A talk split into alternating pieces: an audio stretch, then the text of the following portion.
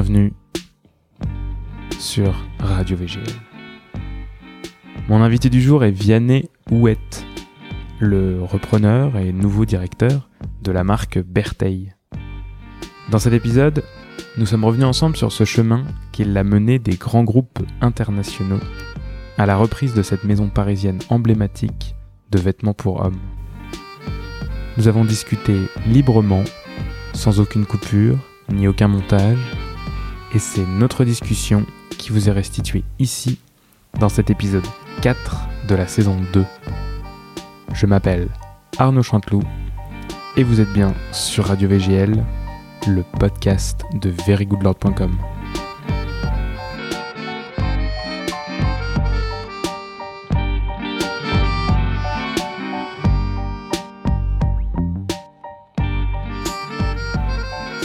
Cet épisode est réalisé en partenariat avec Okara.com, la boutique en ligne de montres avec le plus grand choix de marques et de modèles. Bonjour Vianney. Bonjour Arnaud. Merci de me recevoir chez Bertheil. C'était avec, un grand plaisir. Dans, dans, les, dans l'antre de Bertheil, dans, dans le sous-sol où, est, où il y a tout le stock et votre bureau. Euh, donc vous êtes Vianney Ouette, et je parle de Bertheil parce que vous êtes le repreneur de Bertheil. Euh, donc vous allez nous parler de tout ça, euh, pourquoi vous avez repris Bertheil, etc. Et mais avant tout, je vais vous demander de vous présenter, euh, de nous décrire qui vous êtes, voilà, d'où vous venez, quel âge vous avez, et ce qui vous a mené après tant d'années d'un parcours que vous m'avez décrit il y a quelques semaines et, et qui était et qui a été très riche euh, ce qui vous a amené aujourd'hui à, reprendre Bertheil et à essayer de redynamiser, euh, de rafraîchir cette maison euh, emblématique que certains ne connaissent peut-être pas et qu'on va se faire le plaisir de, présenter et de décrire aujourd'hui. Donc voilà, je vous laisse vous présenter en remontant jusqu'où euh, vous voulez, jusqu'où vous pouvez, euh, pour euh, pour voilà décrire un peu votre vie et ce qui vous a mené jusqu'à la jusqu'à aujourd'hui à reprendre Bertheil. Enfin, il y a d'ailleurs quelques années maintenant, mais voilà, je vous laisse je vous laisse faire et de toute façon, je serai là pour pour vous poser de multiples questions. On peut y aller. Merci Arnaud. Donc je m'appelle Vianney Ouette, j'ai 52 ans, je suis marié, trois enfants. Euh, j'ai commencé ma carrière aux États-Unis chez Yves Saint Laurent où je faisais de l'évaluation de réseau commercial, c'est-à-dire que j'allais visiter des points de vente susceptibles de distribuer la marque pour vérifier qu'ils remplissaient les canons de la marque. Euh, c'était une expérience qui a été très enrichissante et notamment qui m'a permis d'avoir un coup de foudre. Euh, j'ai été euh, sidéré par le, souci du détail qu'il y avait sur les produits Saint Laurent. Je me rappelle notamment de boutons sur des blazers qui étaient très travaillés, très finement travaillés, et ce savoir-faire et cette recherche permanente d'excellence m'a bluffé. Ensuite, je suis revenu en France, je, voulais en faire mon métier. Donc j'ai travaillé pendant un peu plus d'un an à créer un projet pour les meilleurs ouvriers de France. L'idée était de d'offrir aux meilleurs ouvriers de France une structure marketing et commerciale pour distribuer leurs produits. C'est un projet qui finalement n'avait pas vu le jour parce que j'étais un peu trop jeune, un peu naïf. J'avais sous-estimé les velléités d'indépendance des artisans. Euh, mais ça a été un projet passionnant parce que ça m'a permis de rencontrer beaucoup de, de gens très doués de leurs mains, euh, avec une connaissance pointue des matériaux et des savoir-faire. Euh, ensuite, je suis rentré chez Carrefour, où j'ai passé 11 ans, successivement au marketing, puis aux achats, puis au cost-killing, euh, pardon pour ce terme barbare. Euh, il s'agissait d'optimiser les marges. Et puis euh, sur la gestion de projets internationaux. Mais qu'est-ce qui vous avez. comment vous étiez rentré à la base chez Yves Saint Laurent C'était quoi vos études à la base votre... Alors, à la base, j'avais, une, j'avais fait une école de commerce. Et puis en sortant, j'avais besoin de faire un, stage. Et en fait, en fait, de stage, Yves Saint Laurent m'a proposé une mission de six mois aux États-Unis.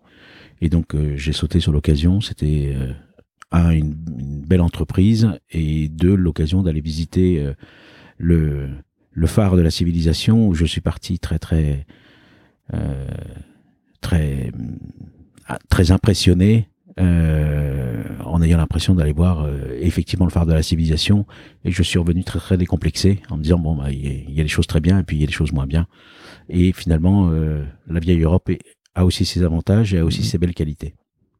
Ok. Donc suite à Carrefour, ça, on était en 2007 et j'ai intégré un groupe d'assurance dont j'ai été le secrétaire général pendant sept ans.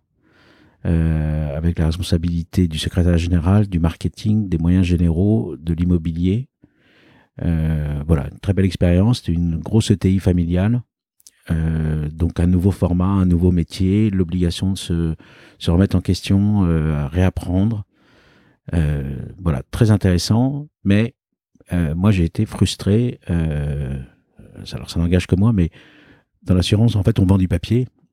puisqu'il s'agit de contrats, et j'ai été frustré de produits. Moi, j'ai besoin d'avoir euh, des produits, des matières, euh, euh, d'avoir des clients, de séduire, voilà, ce que je n'avais pas. Donc, j'ai décidé de revoir mon parcours, et donc je me suis lancé dans la quête d'une entreprise à reprendre. J'avais parallèlement une envie d'indépendance. Et donc, je me suis mis en quête d'une entreprise. Le cahier des charges. C'était il y a combien de temps? Ça, c'était en 2014. 2014 je me suis mis en quête d'une entreprise à reprendre avec un cahier des charges qui était à la fois simple et à la fois euh, complet. Je voulais une entreprise qui fasse des produits de belle qualité. Je voulais une entreprise avec une histoire. Et je voulais une entreprise qui, qui avait besoin d'un deuxième souffle. Et donc, euh, voilà, à force d'en parler à droite et à gauche, euh, on a fini par m'orienter vers la maison Bertheil en me disant que c'était une belle maison et qu'il n'y avait pas de repreneur c'était dans la même famille depuis l'origine, c'est-à-dire 1840. Et là, il n'y avait plus de repreneurs. Et donc, j'ai pris rendez-vous avec les propriétaires de Bertheil. Et puis, je leur ai expliqué mon projet, on a discuté, et puis en fait, on a fait affaire. Bertheil étant une entreprise que je connaissais comme tous les Parisiens, mais je la connaissais de loin. J'étais pas forcément client ou de manière très très sporadique. Et j'ai été tout de suite séduit par euh, la culture de l'entreprise, par euh, sa personnalité, son histoire, et son souci de qualité dans l'exécution euh, et la, proposition des produits. Et vous étiez client à la base euh, de chez Bertrand? J'étais pas vraiment client, il m'arrivait d'aller acheter une cravate ou d'aller acheter une casquette, mais mais c'était pas mon magasin euh, principal pour m'habiller. D'accord. Et donc vous aviez déjà à la base ce goût pour le vêtement? Et au fur et à mesure du temps, vous l'avez vous l'avez développé? C'était quelque chose qu'on vous a transmis? C'est parce que là, vous êtes habillé avec une veste. Euh, veste comment, comment c'est euh, cette veste-là, très emblématique de chez Vertaille Je vous laisse, vous en, parler. parce que... C'est une veste qu'on a créée il y a un an et demi qui s'appelle la Mountbatten, qui est une, euh, une veste qu'on a dessinée pour, pour un gain de confort en gardant l'élégance. Donc on a un col officier, on a deux poches passe-poilées et on a deux poches cargo, ce qui permet de, de contenir tout, tout, mon sac à main, mes clés, mes, mon portefeuille, mes papiers, euh, voilà. Et c'est un dérivé d'une veste que vous aviez déjà, non C'est ça? Alors en fait, on a fait il y a, il y a trois ans et demi, on a développé une veste qu'on appelle euh, la Timber et qui est inspirée de la veste des gardes-chasse euh, américains dans les années 50, les gardes forestiers américains dans les années 50, qui était une veste de travail. et j'en avais ramené un exemplaire des États-Unis que j'avais trouvé en brocante. Euh, et qui était une veste formidable. Donc on s'est inspiré de cette veste qui en fait était une veste technique et trop technique, donc on l'a simplifiée, on a enlevé un certain nombre de poches parce que la poche pour mettre le mètre, la poche pour mettre euh, la boussole, on n'en avait pas forcément besoin. Mm-hmm. Donc on a fait on a fait trois ou quatre prototypes et puis on est arrivé à une forme qui nous convenait bien avec une poche dorsale euh, et qui a eu qui a rencontré immédiatement un bon succès. Parallèlement, six mois après, on a retravaillé la veste autrichienne euh, qui est donc la classique veste autrichienne avec son, son, son col officier. Et puis, euh, et puis on avait beaucoup de clients qui nous disaient ah ben oui, mais en fait euh, j'aime beaucoup les deux vestes, mais j'aime bien le haut de la veste autrichienne et j'aime bien le bas de la veste. Et puis on s'est dit bon ben on va écouter un peu nos clients, on va essayer de faire un, on va faire un essai. Et on a mixé un peu les deux produits, ce qui nous a donné la Mountbatten, qui aujourd'hui est probablement notre meilleure vente. Et donc ce, ce, pour revenir à la question initiale, ce, goût pour les beaux vêtements, ce goût pour les belles choses, il vient d'où selon vous? Je ne viens pas du tout de l'univers du textile et je connaissais pas grand-chose. j'avais plaisir à m'acheter des vêtements, mais pas plus que ça. Ni dans votre... J'ai jamais lu un journal de mode, j'ai jamais lu. Euh, et dans votre famille et dans...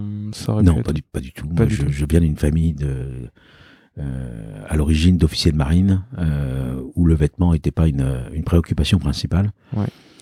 Donc voilà, j'ai dû m'intéresser aux vêtements. Je l'ai fait d'ailleurs avec grand plaisir. Et je, je dis souvent que euh, grâce à Dieu, je ne connaissais rien en arrivant chez Bertheil, ce qui m'a obligé à me mettre euh, la tête dans tous les sujets importants sur les matières, sur la fabrication. Quand on ne sait rien, euh, ben on part vraiment de zéro et du coup on est obligé de tout apprendre et à vitesse grandée. Alors, il faut le faire un peu avec modestie parce qu'en fait on a besoin de la connaissance des autres. Donc j'ai passé beaucoup de temps avec des fournisseurs de matières, avec des fournisseurs de, de, de boutons, de boucles, de cuir, euh, pour pour comprendre de, les tenants et les, aboutissants de, de, tous les sujets liés au textile. Parce que quand on a discuté euh, il y a quelques, quelques jours ensemble, quand je suis, je suis venu vous rencontrer, et, euh, et vous avez quand même l'air euh, plutôt calé sur les produits en tout cas, et sur, sur, les, enfin, sur les tissus. À chaque fois, là, encore, juste il y, a, il y a cinq minutes quand je suis arrivé, vous m'avez montré un tissu, vous m'avez, enfin, Vraiment, vous avez l'air d'être passionné par ça. Euh, pour quelqu'un qui a justement tout appris récemment, c'est relativement. Euh, c'est une très belle chose quand même d'apprendre aussi rapidement. À la base, il y avait quand même une certaine. Euh, il, y a une, vraie passion. Quoi. Alors si, si je donne l'impression de tout savoir, c'est parce que je suis malin et que je ne parle que de ce que je connais très bien. Euh, malheureusement, la réalité est différente, c'est-à-dire qu'il y a encore énormément de choses que je ne sais pas, euh, qui me restent à apprendre. Mais effectivement, j'ai été très étonné. Le vêtement est une chose, les matériaux en sont une autre, et je me suis découvert une passion pour les matériaux textiles, sujet sur lequel je, prends beaucoup de plaisir. j'ai beaucoup de plaisir à aller choisir des étoffes, j'ai beaucoup de plaisir à comprendre comment elles sont fabriquées, j'ai beaucoup de plaisir à les utiliser. Et on en vient même la logique veut qu'on veuille fabriquer un vêtement, on le dessine et ensuite on va choisir des matières. Et chez Bertheil, il nous arrive de faire le contraire, euh, même si c'est pas très très rationnel. Mais il nous arrive d'avoir un coup de foudre sur euh, une pièce de tissu et je la prends sans savoir exactement ce qu'on va en faire. C'est ce que vous m'avez dit tout à l'heure. Je suis descendu, vous m'avez montré un rouleau d'un tissu magnifique que vous avez récupéré. Et je, et je vous ai dit, c'est pour faire quoi Vous m'avez dit, je ne sais pas encore. Mais en fait, ça, ça, ça m'arrive souvent. Euh, je rencontre des gens passionnants. ce qui est, enfin, ce qui en soi est, est pas mal parce que finalement, vous allez, euh, vous allez travailler avec euh, le, type de tissu, la, le poids, le, la, fluidité euh, ou même les caractéristiques techniques parce que ça peut être un tissu qui peut être imperméable, etc. Mais pour le coup, vous allez, vous être guidé par ça, donc c'est aussi une manière de faire. Ça, ça c'est pas totalement illogique. Ben, en fait, il faut avoir les deux. Il faut avoir les deux. Partir du vêtement et aller chercher un matériau ou partir d'un matériau pour se demander quel vêtement serait judicieux avec ce matériau, ça ouvre des perspectives qu'on n'avait pas forcément et ça permet d'avoir des angles de vue différents. Si vous prenez par exemple, euh, euh, si vous prenez une, marinière, une vareuse de marin, euh, la logique veut que vous alliez chercher un gros coton.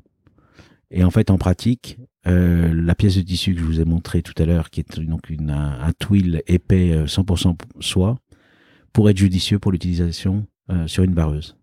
Donc voilà, ça nous permet d'augmenter le scope et puis de voir les choses un peu, un peu différemment. Alors après, ça ne veut pas dire que les choses vont, vont séduire nos clients ou être complètement satisfaisantes, mais ça, de toute façon, on ne le sait pas à l'avance. Hmm. Il faut essayer. C'est sûr. Euh, j'ai fait pour la première fois euh, avant ce podcast euh, quelque chose que j'ai jamais fait avant. C'est c'est une idée qui m'a été soufflée par un des, des auditeurs sur sur verygoodlord.com. j'ai posé des questions, enfin j'ai demandé aux auditeurs de poser des questions, de vous poser des questions. Donc j'ai reçu quelques questions. Euh, je pense qu'elles vont, euh, elles vont toutes être couvertes par, euh, par euh, notre discussion. Mais il y a, euh, il y a une question qui revenait le plus souvent, c'est que faites-vous pour moderniser cette maison? Je pense que les gens ont, une image comme moi hein, d'une maison bah, qui, à juste titre, est vieillissante puisque c'est une maison qui est très très ancienne et euh, ou du moins qui était vieillissante. Qu'avez-vous fait? Que faites-vous? Qu'allez-vous faire pour euh, pour moderniser cette maison? Et euh, ça, donnera, ça nous donnera aussi l'occasion de revenir sur, euh, bah, sur ce, qui, ce qui est proposé en boutique et puis peut-être sur revenir aussi sur l'histoire de la maison Bertheil. Je pense que beaucoup de personnes ne la connaissent pas et ce serait intéressant de, revenir dessus. Alors, la maison Bertheil, nous avons l'habitude de dire qu'elle a été créée en 1840, ce qui n'est pas tout à fait juste, parce qu'en fait, on ne sait pas quand Bertheil a été créé. Euh, ce dont on est sûr, c'est que Bertheil existait en 1840, pour la bonne raison que dans les archives, on voit passer le, on, voit passer des informations sur un apprenti qui était chez Bertheil en 1840 et qui venait apprendre son métier de chapelier, puisque Bertheil était chapelier à l'époque. Et donc, euh, on a trace de cet apprenti qui s'appelait Borsalino, euh, et qui est devenu Monsieur Borsalino. Euh, voilà, donc on est très très fier d'avoir, on est très très fier d'avoir formé Borsalino. voilà, donc Bertheil, très bon chapelier, un des, des meilleurs, si c'est pas le meilleur. et c'était le nom d'une d'une personne, un nom de famille? C'était le nom d'Alfred Bertheil qui avait été le fondateur. Ok. Et donc, euh, Bertheil était un très bon chapelier qui a couvert toutes les, les, les couronnes d'Europe, le corps diplomatique, euh, toute l'élégance parisienne sur les champs de course ce qui a très très bien fonctionné, euh, plusieurs euh, de, très nombreux prix sur les expos, sur les expos universelles. Très bien fonctionné jusque dans les années 70. C'est ce qui est sur votre, euh, votre logo en ce moment? C'est ce qui est sur notre logo complet, oui. Sur notre logo complet, il y a tous les prix qu'on a reçus. Qui est assez intéressant. Donc ça, c'est quelque chose que vous avez ressorti de, des archives, j'imagine. Ben, en fait, dans une, dans une maison ancienne comme ça, il faut faire attention à, à ne pas réinventer la poudre. Euh, là, on a, un petit coup de téléphone. Oui, pardon.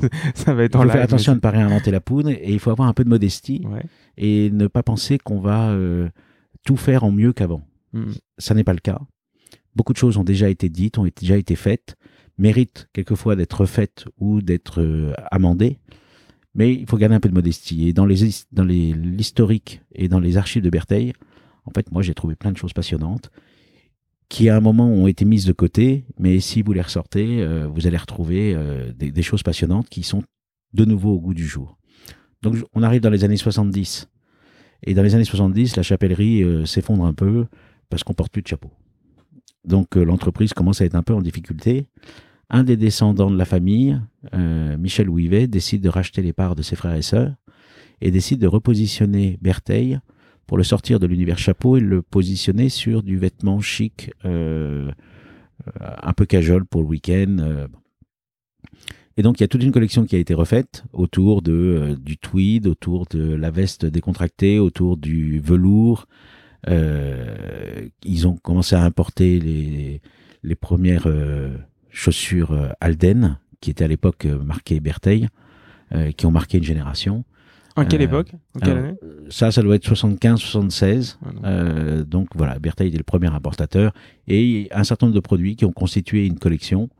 Euh, une collection au sens propre du terme, c'est-à-dire que c'est des gens qui ont été piqués à droite, à gauche, euh, piqués non pas au sens de voler, mais au sens de picking, qui ont été euh, euh, picorés à droite et à gauche toutes les bonnes idées et qui les ont adaptées de manière à ce que ça soit cohérent autour d'une marque et autour d'un style. Donc ça a été un très gros succès dans les années 80, 90, 2000. Euh, Berthet a rencontré un très grand succès. Voilà, au-delà de jusqu'en 2010 et puis en 2010, voilà, beaucoup de marques sont apparues et puis euh Bertheil a commencé à faire un peu plus que son âge. Euh, voilà, donc moi j'ai repris ça en 2016 et puis j'avais j'avais une une stratégie, on va dire en cinq points. Le premier point c'était pas de Big Bang c'est-à-dire qu'il ne s'agit certainement pas de révolutionner complètement l'entreprise, parce que Bertheil a une clientèle exceptionnelle. Quand je dis exceptionnelle, je pèse mes mots. On a une clientèle euh, très rare, euh, de grande qualité. Tous les gens que vous voyez rentrer dans la boutique disent bonjour, merci, au revoir, s'il vous plaît, pardon. Extrêmement bien, extrêmement bien éduqués, extrêmement agréable à servir. Euh, enfin, je, je, je, je, confirme, euh, c'est la réalité. C'est pas du tout euh, un discours marketing que vous avez là. Euh, quand on s'est euh, quand quand on s'est retrouvés tous les deux dans la boutique, on a j'ai vu pas mal de monde arriver et, et c'est vrai que toutes ces personnes étaient. Vous aviez même l'air de de les connaître pour certains personnellement. De connaître en tout cas leur leur nom de famille ou presque leur prénom. Et, et, et c'est vrai que j'ai vu quand même pas mal de monde rentrer et toutes ces personnes avaient quand même une, une relation assez forte avec soit les vendeurs, soit vous. Euh, ce qui est assez rare dans une boutique et ce qui est un, un marqueur, euh, à mon sens, très important pour juger de la qualité d'une boutique. Parce que hum, c'est voilà, la personne qui, qui a été interviewée en premier euh, dans la, saison 1 de, Radio VGL, euh, c'était euh, dans un autre style Julien qui a fondé la boutique Gingy rue des Canettes de l'autre côté de la scène pour le coup. Et, euh, et c'est pareil dans cette boutique quand je quand je rentre dans cette boutique, quand je vais voir Julien, quand on discute, il y a des clients qui arrivent et, et ces clients, je discute avec eux et on discute tous ensemble et Julien les connaît très bien et, et euh, que ce soit Julien Reynaldo ou les autres personnes qui sont dans cette boutique. Et c'est c'est à chaque fois quelque chose parce que c'est voilà c'est c'est pas une boutique où on vient juste acheter un produit, c'est une boutique aussi où on vient euh, discuter ou passer un bon moment et puis voilà, on repart et puis un jour peut-être on revient et on achète un produit. Donc c'est j'ai une anecdote qui illustre bien ça. Il y a pas très longtemps, euh, un de mes vendeurs m'a appelé en me disant qu'il y avait un client qui voulait me parler. Donc euh, je me suis rendu sur la surface de vente et là je suis tombé sur un Anglais qui m'a regardé du haut de sa, sa, taille et qui m'a dit est-ce que vous savez pourquoi je viens chez Bertheil depuis 20 ans? Alors, euh, un sourire et je lui dis non, je sais pas, mais je, ça m'intéresse. Et il m'a dit, ben voilà, je viens chez Bertheil depuis 20 ans parce que chez Bertheil, on vend pas des vêtements, on habille les gens. Et il me dit, euh, je ne suis pas sûr d'avoir très bon goût, je ne suis pas sûr de savoir très bien ce qui me va et ce qui ne me va pas. Et ici, euh, les vendeurs me connaissent, ont l'habitude, et me vendent euh, un certain nombre de produits que j'aurais pas forcément acheté tout seul. Mais quand je sors de chez Bertheil, j'ai toujours des compliments sur mon élégance. Et quand je regarde mon dressing room, il n'y a rien qu'on m'ait vendu que je ne mette pas. voilà, je trouvais que c'était un très beau compliment. Je me suis dit, si on pouvait euh, avoir le même ressenti de tous les clients, on serait les rois du pétrole. C'est sûr. Euh, Reprenons sur les, les cinq points. Alors, les cinq points de stratégie.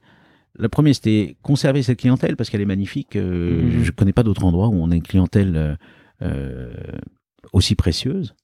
Donc, euh, surtout pas faire de big bang qui puisse les pousser dehors.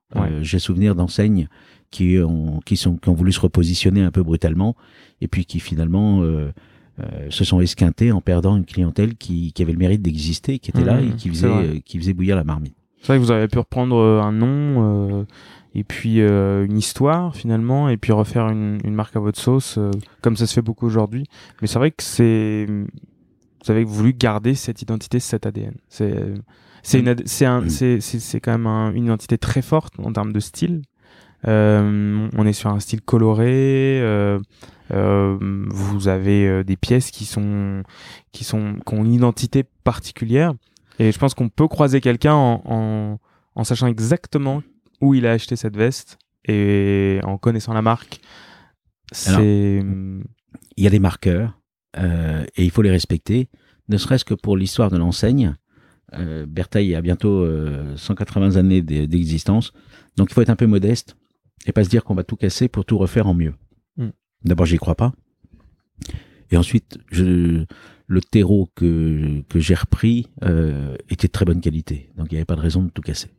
Donc le premier point de stratégie, c'était effectivement de conserver la clientèle actuelle. Le deuxième point de stratégie, c'était de rajeunir la clientèle, puisqu'on avait une clientèle qui, qui, avait 55 et plus, et euh, je trouvais dommage de ne pas s'adresser aux 40-50 ans.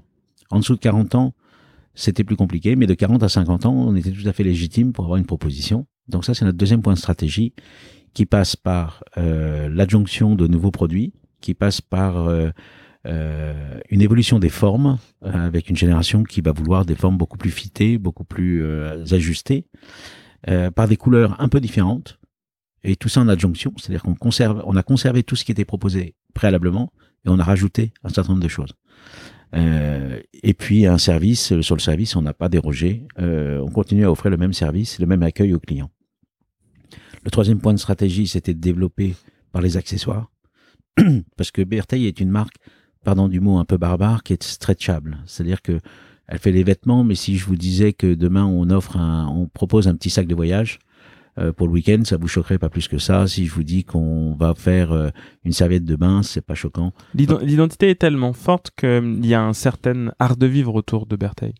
C'est peut-être aussi ça. C'est pour ça qu'on arrive à, enfin, vous arrivez à la, à emmener la marque dans différents types de produits? Je ne sais pas si on y parvient, mais effectivement, euh, c'est mon souhait, c'est de dire euh, qu'on va euh, collectionner des produits qui sont tous cohérents ensemble et qui donnent un univers qui est cohérent avec un niveau de qualité, de, un haut niveau de qualité maintenu sur toutes les gammes de produits. Mm. Jamais de disparité de qualité.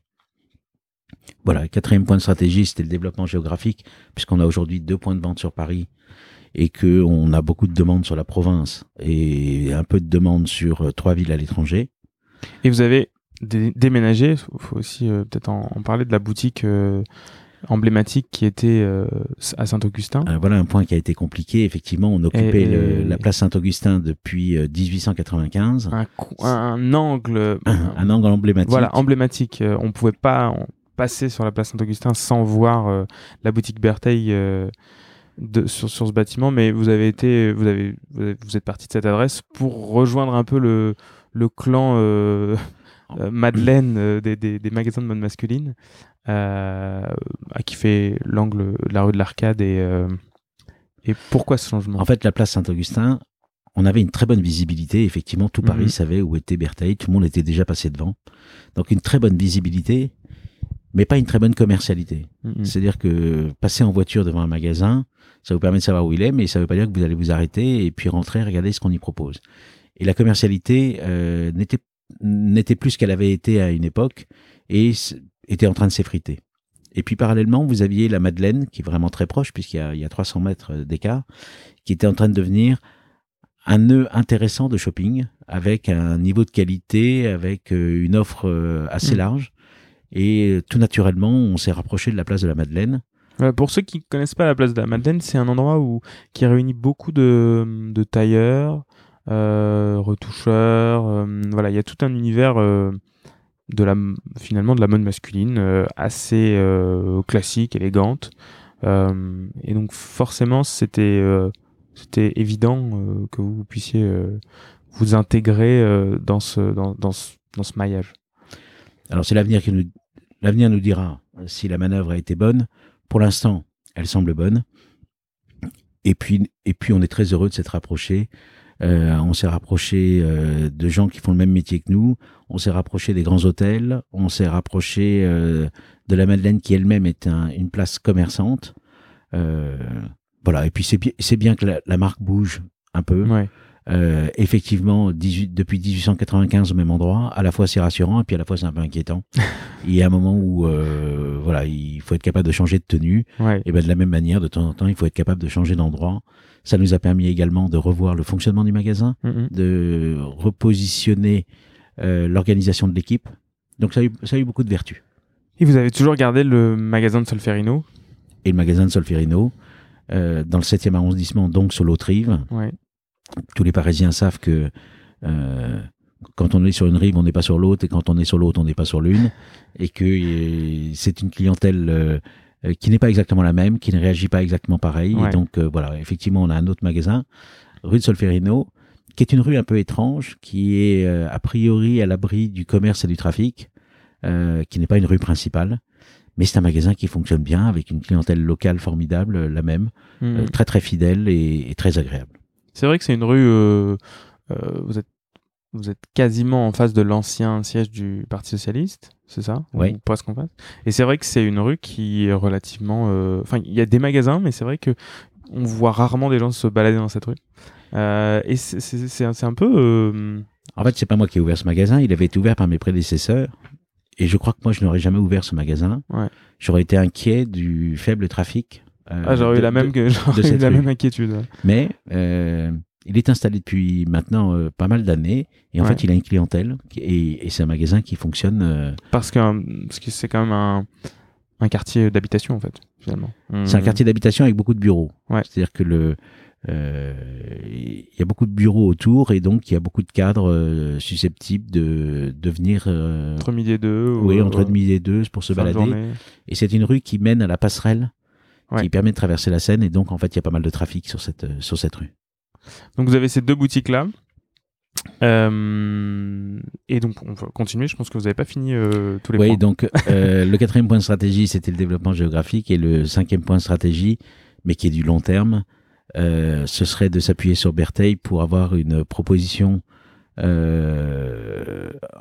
reste à définir si ça sera sous marque Bertheil ou pas, mais avoir une proposition autour de l'outdoor, D'accord. avec des vêtements chics pour l'outdoor.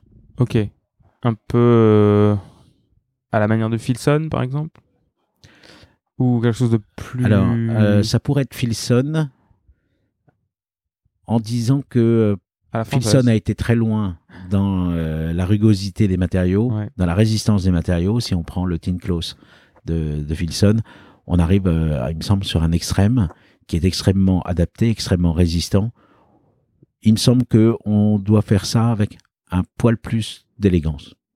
Voilà. Et, et puis, on, on- voilà, il s'agit pas non plus de se, se- d'aller sur le vêtement de travail. Euh, il y a suffisamment de gens sur le vêtement de travail. euh, il faut garder. euh, Ouais. Voilà. Mais si vous prenez par exemple, prenons l'exemple du golf. Si vous avez envie d'avoir une belle culotte de golf, ben, en fait, si vous allez dans un magasin de sport, on va vous proposer un vêtement technique qui fait parfaitement l'affaire. Mais un vêtement élégant de golf, c'est compliqué à trouver. Mhm. Une belle veste d'équitation, c'est compliqué à trouver. Donc voilà, c'est, c'est, c'est- ça fait partie de ce que j'ai D'accord. en carton. Donc de faire le de faire le pont entre euh, des vêtements techniques et, et des vêtements élégants. On n'a pas vocation à, on n'a pas vocation à se présenter sur le marché du technique. Notre taille nous l'interdit. Ouais. Euh, les, les quantités nécessaires euh, pour l'achat des matériaux nous conviennent pas parce que ça nous, ça nous obligerait à, à baser l'intégralité de notre offre sur très peu de choix. Euh, voilà. Et puis il y a beaucoup de gens qui font ça très très bien. Euh, donc nous, on va prendre la petite place, le petit strapontin sur le côté qui est euh, pas technique mais qui est élégant. Mhm. Et vous disiez donc là que vous, vous voulez développer des des nouveaux produits et qui développe chez vous? C'est vous?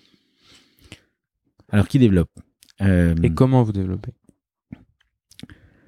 On a plusieurs façons de développer les choses. Euh, D'abord, on écoute beaucoup nos clients et je vais dire que plus ou moins 50% des nouveaux produits qui sortent ont été inspirés par une demande initiale du client qui nous dit ah tiens il y a un truc que j'aimerais bien avoir que j'arrive pas à trouver c'est ça avec ci avec ça. Et on écoute beaucoup. Alors les suggestions des clients sont pas toujours euh, euh, sont pas toujours retenues. Euh, quelquefois on nous, on nous, interroge sur des des sujets sur lesquels on, on peut pas se positionner. Il y a pas très longtemps, on on, on m'a on m'a interrogé sur une petite veste pour aller faire du jogging le matin. Un client qui voulait quelque chose de confortable pour aller courir sans être couvert de marque.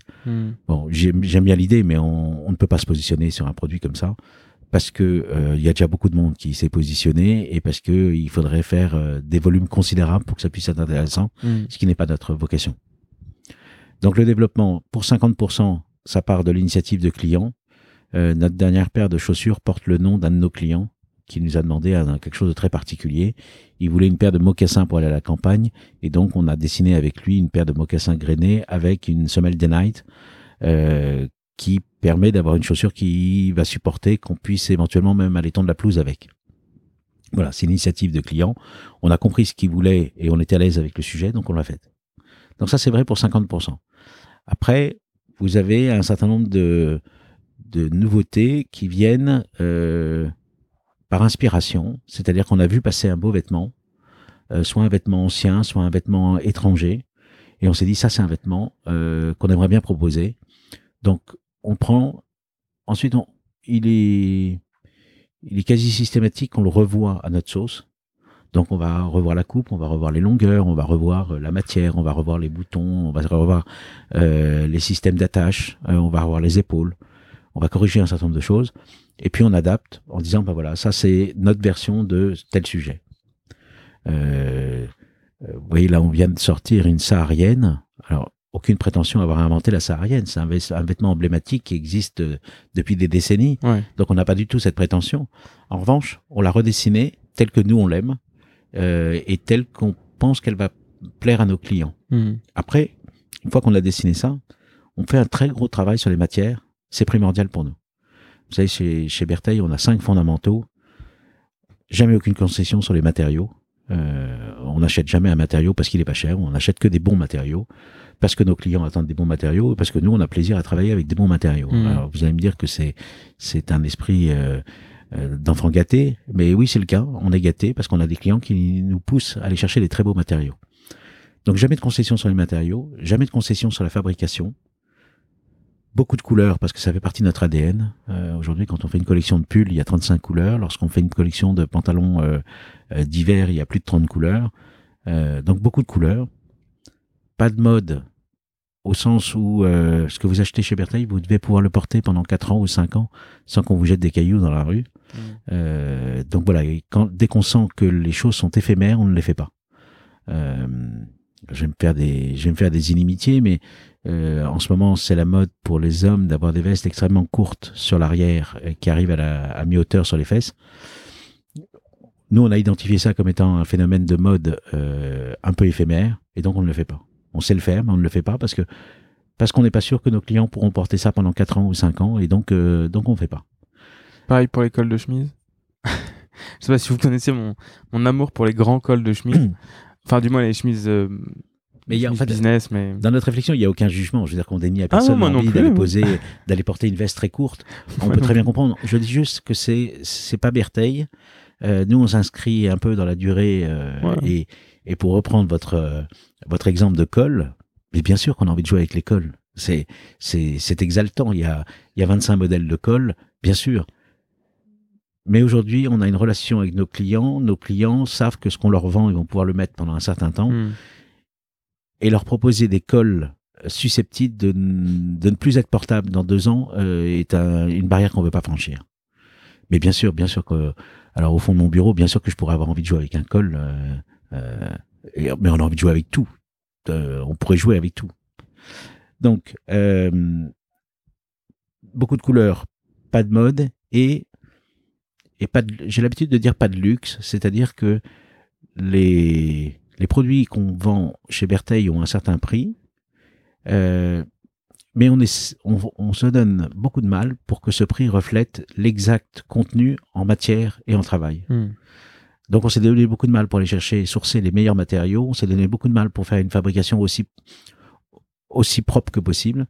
Donc ça donne un certain prix, mais pas de luxe, c'est-à-dire qu'il n'y a pas de surcoût. Je ne vends pas la marque Bertheil. euh, la marque en elle-même ne, ne, ne, va- ne- ne donne pas une valeur supplémentaire aux vêtements. Euh, voilà. Et puis c'est un c'est un terme de luxe. Le luxe est un terme que je n'aime pas du tout. Euh, que je n'aime pas du tout parce qu'il est ambigu et qui reflète des, relais- des réalités qui n'ont rien à voir. Euh, il reflète à la fois l'extrême qualité et, et l'extrême paillette euh, Mm. qui sont euh, aux antipodes l'un de l'autre quelquefois. Et tout ça sous le même nom de luxe. Bon, voilà, c'est un mot que je trouve euh, euh, qui est devenu très très difficile à utiliser, Ouais. avec une, une ambiguïté. euh, et j'en veux pour preuve que ce terme était péjoratif il y a 30 ans. Le mot luxe, euh, c'était péjoratif, c'est-à-dire qu'on disait à quelqu'un euh, c'est un peu luxueux, ça veut dire c'est un peu excessif, Mm. c'est un peu trop, c'est un peu too much, euh, on en a peut-être pas besoin. Et puis c'est l'histoire, c'est l'histoire de, c'est l'histoire des temps, mais le luxe est devenu une- un mot appréciable. Et aujourd'hui, à mon sens, il reflète des réalités qui sont trop différentes. Euh, on peut pas comparer l'extrême soin apporté par, euh, euh, je vais citer une marque, mais l'extrême soin apporté par Hermès sur le choix d'un cuir, euh, la couture à la main, la finition des bordures, l'abacarrage euh, d'une lanière, et puis et puis une marque qui va aller acheter une paire de montures de lunettes à 9 dollars à Hong Kong et qui va coller des initiales sur le côté. Voilà, tout ça aujourd'hui est sous le même mot luxe et à mon avis, c'est un mot qui ne peut pas regrouper tout ça. Vous avez l'air d'avoir euh, bien pensé, en tout cas, la manière dont vous voulez qualifier les choses, dont il y avait cinq points pour euh, la reprise, cinq points pour euh, voilà pour pour la manière de traiter euh, Bertheil. Comment vous définiriez vous le positionnement de Bertheil en, en en un mot ou en quelques mots quoi S'il n'est pas luxe. Pour, pour reprendre ce que vous venez de dire, je n'ai pas inventé ces, je n'ai pas inventé ces, ces valeurs dont je vous parle. Ouais. En fait, elles s'imposent parce qu'elles, parce que ce sont les valeurs de Bertheil. Je, je n'ai eu qu'à, qu'à observer la marque et puis à reprendre tout ce qui me semblait très positif Euh, mais mais moi-même, je n'ai je n'ai pas la prétention d'avoir révolutionné la marque. Je l'accompagne depuis que je l'ai reprise. J'accompagne euh, les clients, j'accompagne le personnel, j'accompagne euh, nos, nos producteurs. Euh, on a monté un atelier il y a deux ans de fabrication en France. Bah, cet atelier aujourd'hui fonctionne avec les, les valeurs de Bertheil. Mais c'est pas moi qui les ai décrétées. Elles, elles sont inhérentes à la culture et à l'histoire de Bertheil.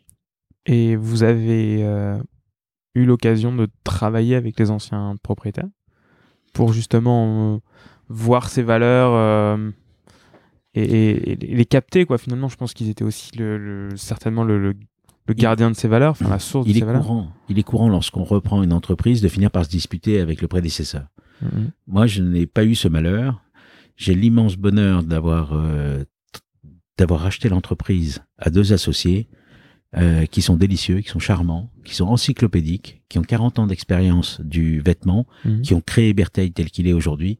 Je travaille avec eux plusieurs fois par semaine et je ne, je ne fais jamais rien de d'important sans les solliciter avant pour qu'ils apportent leur œil.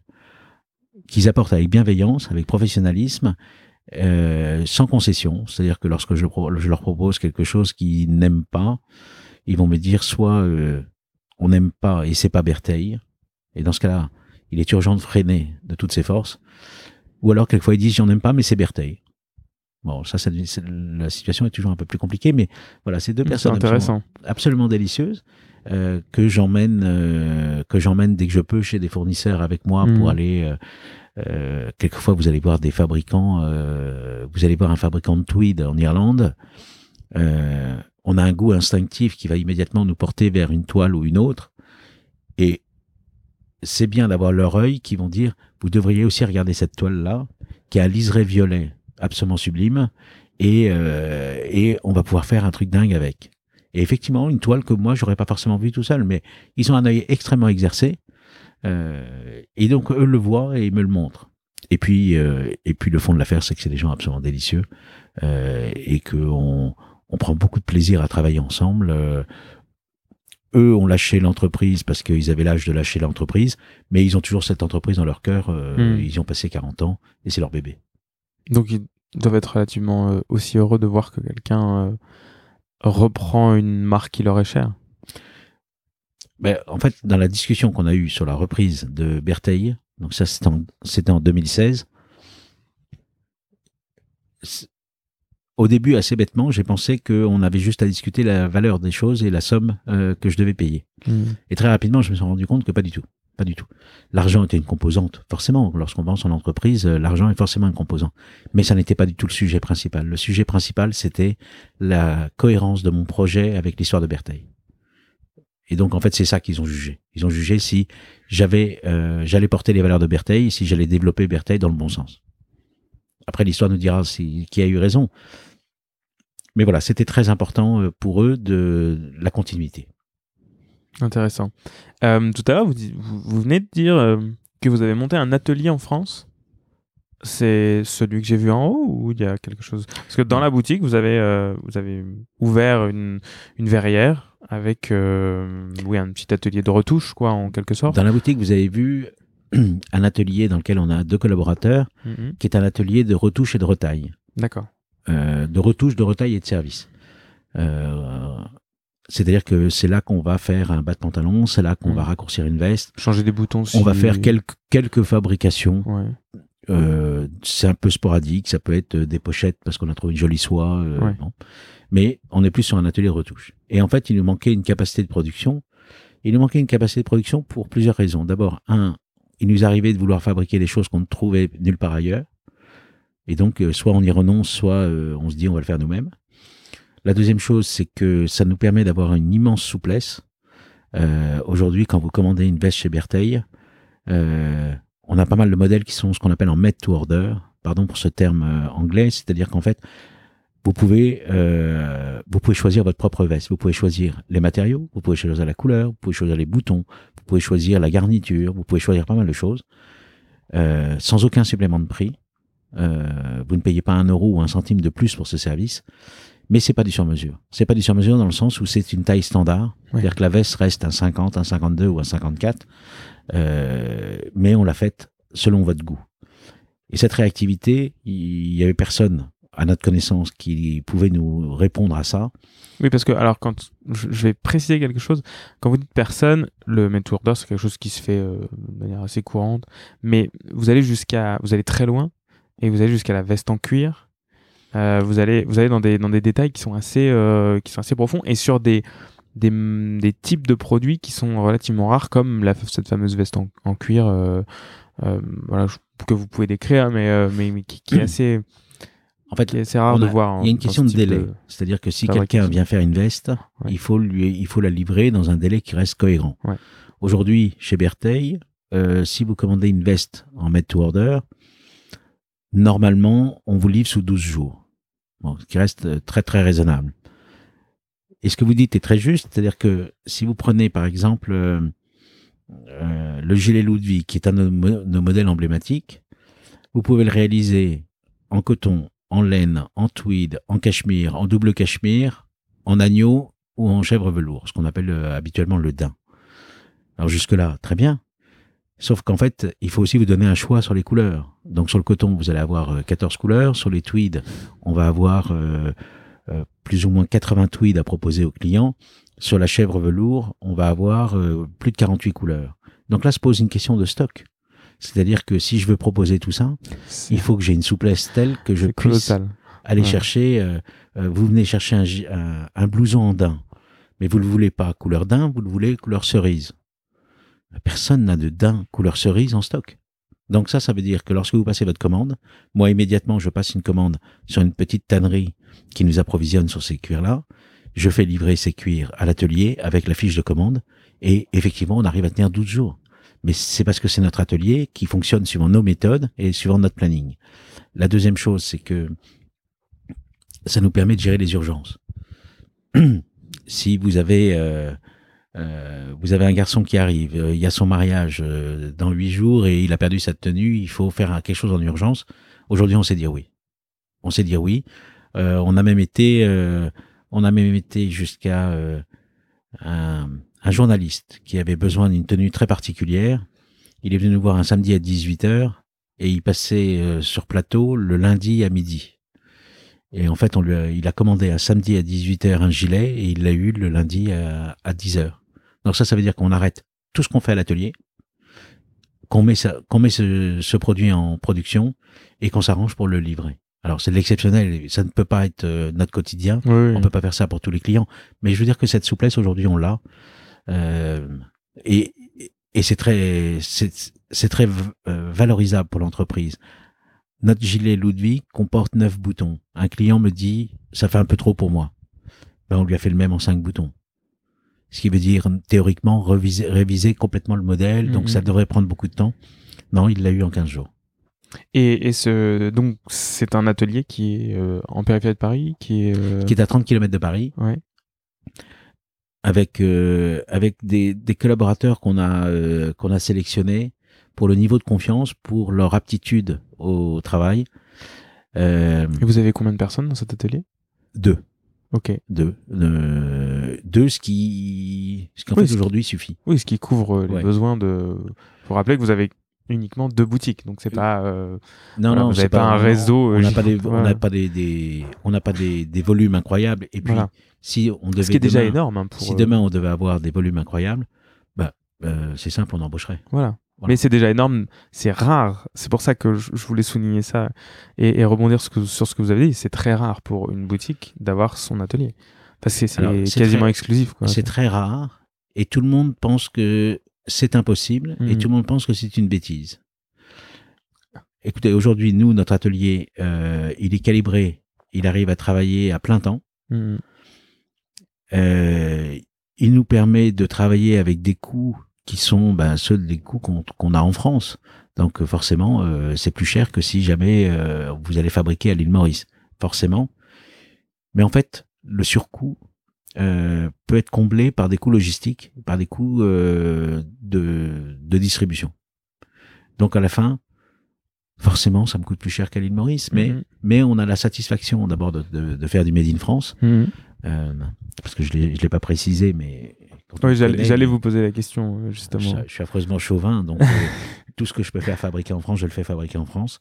Je n'y parviens pas sur tout. Il y a des produits sur lesquels je n'y suis pas parvenu. Euh, vous prenez l'exemple de notre collection de souliers. Euh, ils sont dessinés chez nous. La forme est faite à Paris. Les cuirs viennent de la tannerie du Puy. Mais j'ai Mhm. pas réussi à faire la, la, la production en France. Elle est faite en, elle est faite en Espagne. Mais ça reste pour moi euh, Pour une question de coût, notamment. Je pense que c'est parce que vous m'aviez de coût, ça, beaucoup aussi de souplesse. souplesse. de souplesse, c'est-à-dire que euh, moi, si je veux faire un nouveau soulier, je ne sais pas très bien combien je vais en vendre. Ah, D'accord. Euh, si c'est un soulier un peu particulier, comme le, le mocassin dont on parlait avec une semelle en day night, on ne sait pas à l'avance combien on va en vendre. Et donc, je peux pas me lancer dans une série de, de 5000 pièces à la couleur. Mhm. Euh, et euh, bah, aujourd'hui, les gens que j'ai interrogés, alors peut-être que j'ai pas interrogé les bons, mais les gens que j'ai interrogés euh, m'ont proposé soit des quantités qui étaient pas compatibles, soit des prix de revient qui n'étaient pas compatibles avec une revente derrière, Mhm. ou à moins d'aller vendre des chaussures à des prix qui, qui n'étaient pas notre créneau. Mhm. Donc voilà, l'atelier, c'est une très grande vertu et je crois beaucoup, je, je crois beaucoup à la possibilité de faire revenir ça. Il y a, euh, on va dire 100 ans ou 150 ans, dans toutes les campagnes, il y avait un système qui consistait à avoir des ouvriers qui venaient à la fabrique. C'était souvent des ouvrières d'ailleurs, qui venaient à la fabrique chercher les matériaux, qui travaillaient chez eux à leur rythme, euh, et ensuite euh, qui, qui ramenaient les produits finis. On a vu ça beaucoup dans la couture, Mhm. on a vu ça beaucoup dans la coutellerie, notamment à Thiers, où euh, les, les gens venaient chercher une grosse, c'est-à-dire une douzaine de douzaines de lames, et allaient les monter chez eux et les ramener euh, au magasin. Bon. En fait, c'est l'intérêt de tout le monde. C'est-à-dire que c'est souple, ça veut dire que les gens travaillent quand, quand ils peuvent, c'est-à-dire qu'une mère de famille... Euh, bah, elle a beaucoup de contraintes. Il y a les horaires des enfants, il y a les horaires des écoles, il y a les horaires de son, de son boulot. Il y a les, elle a beaucoup de contraintes. Et là, en fait, ces ateliers permettraient euh, de, re- de renouer avec ça et de dire travaillez quand, quand, quand vous le sentez, quand, quand vous avez deux heures. euh, euh, alors certains vont regarder ça en disant oui, mais c'est pas stable, c'est pas fixe. Ouais. Mais si c'est pas stable, c'est aussi parce que c'est souple. Mhm. Donc c'est souple et c'est souple pour tout le monde.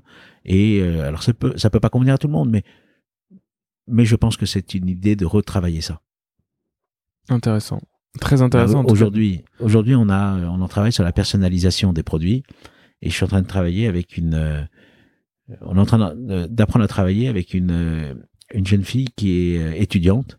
Elle fait une grande école de commerce à Paris et euh, elle est auto-entrepreneuse et elle fait de la gravure. C'est sa passion. Et ben aujourd'hui, on lui confie un certain nombre de choses à graver pour nos clients, euh, de manière à ce que vous puissiez graver euh, du cuir, du laiton, du verre. Euh, euh, elle travaille très bien. Elle, est- ça lui, elle est auto-entrepreneuse, donc ça lui fait un complément de, Mhm. de, de revenus entre guillemets. Et tout le monde est content. Euh, ça se passe très bien. euh, on n'a pas besoin d'avoir un atelier compliqué, lourd et, euh, et inopérant. Je vois. Euh, donc c'est assez intéressant ça sur l'atelier français. J'ai juste insisté là-dessus. Ouais. Je suis toujours frappé parce que effectivement, je fais, euh, je mets un point d'honneur à essayer de fabriquer le maximum en France, et je suis souvent frappé du nombre de gens qui me disent "Oh mais laisse tomber, euh, c'est plus possible."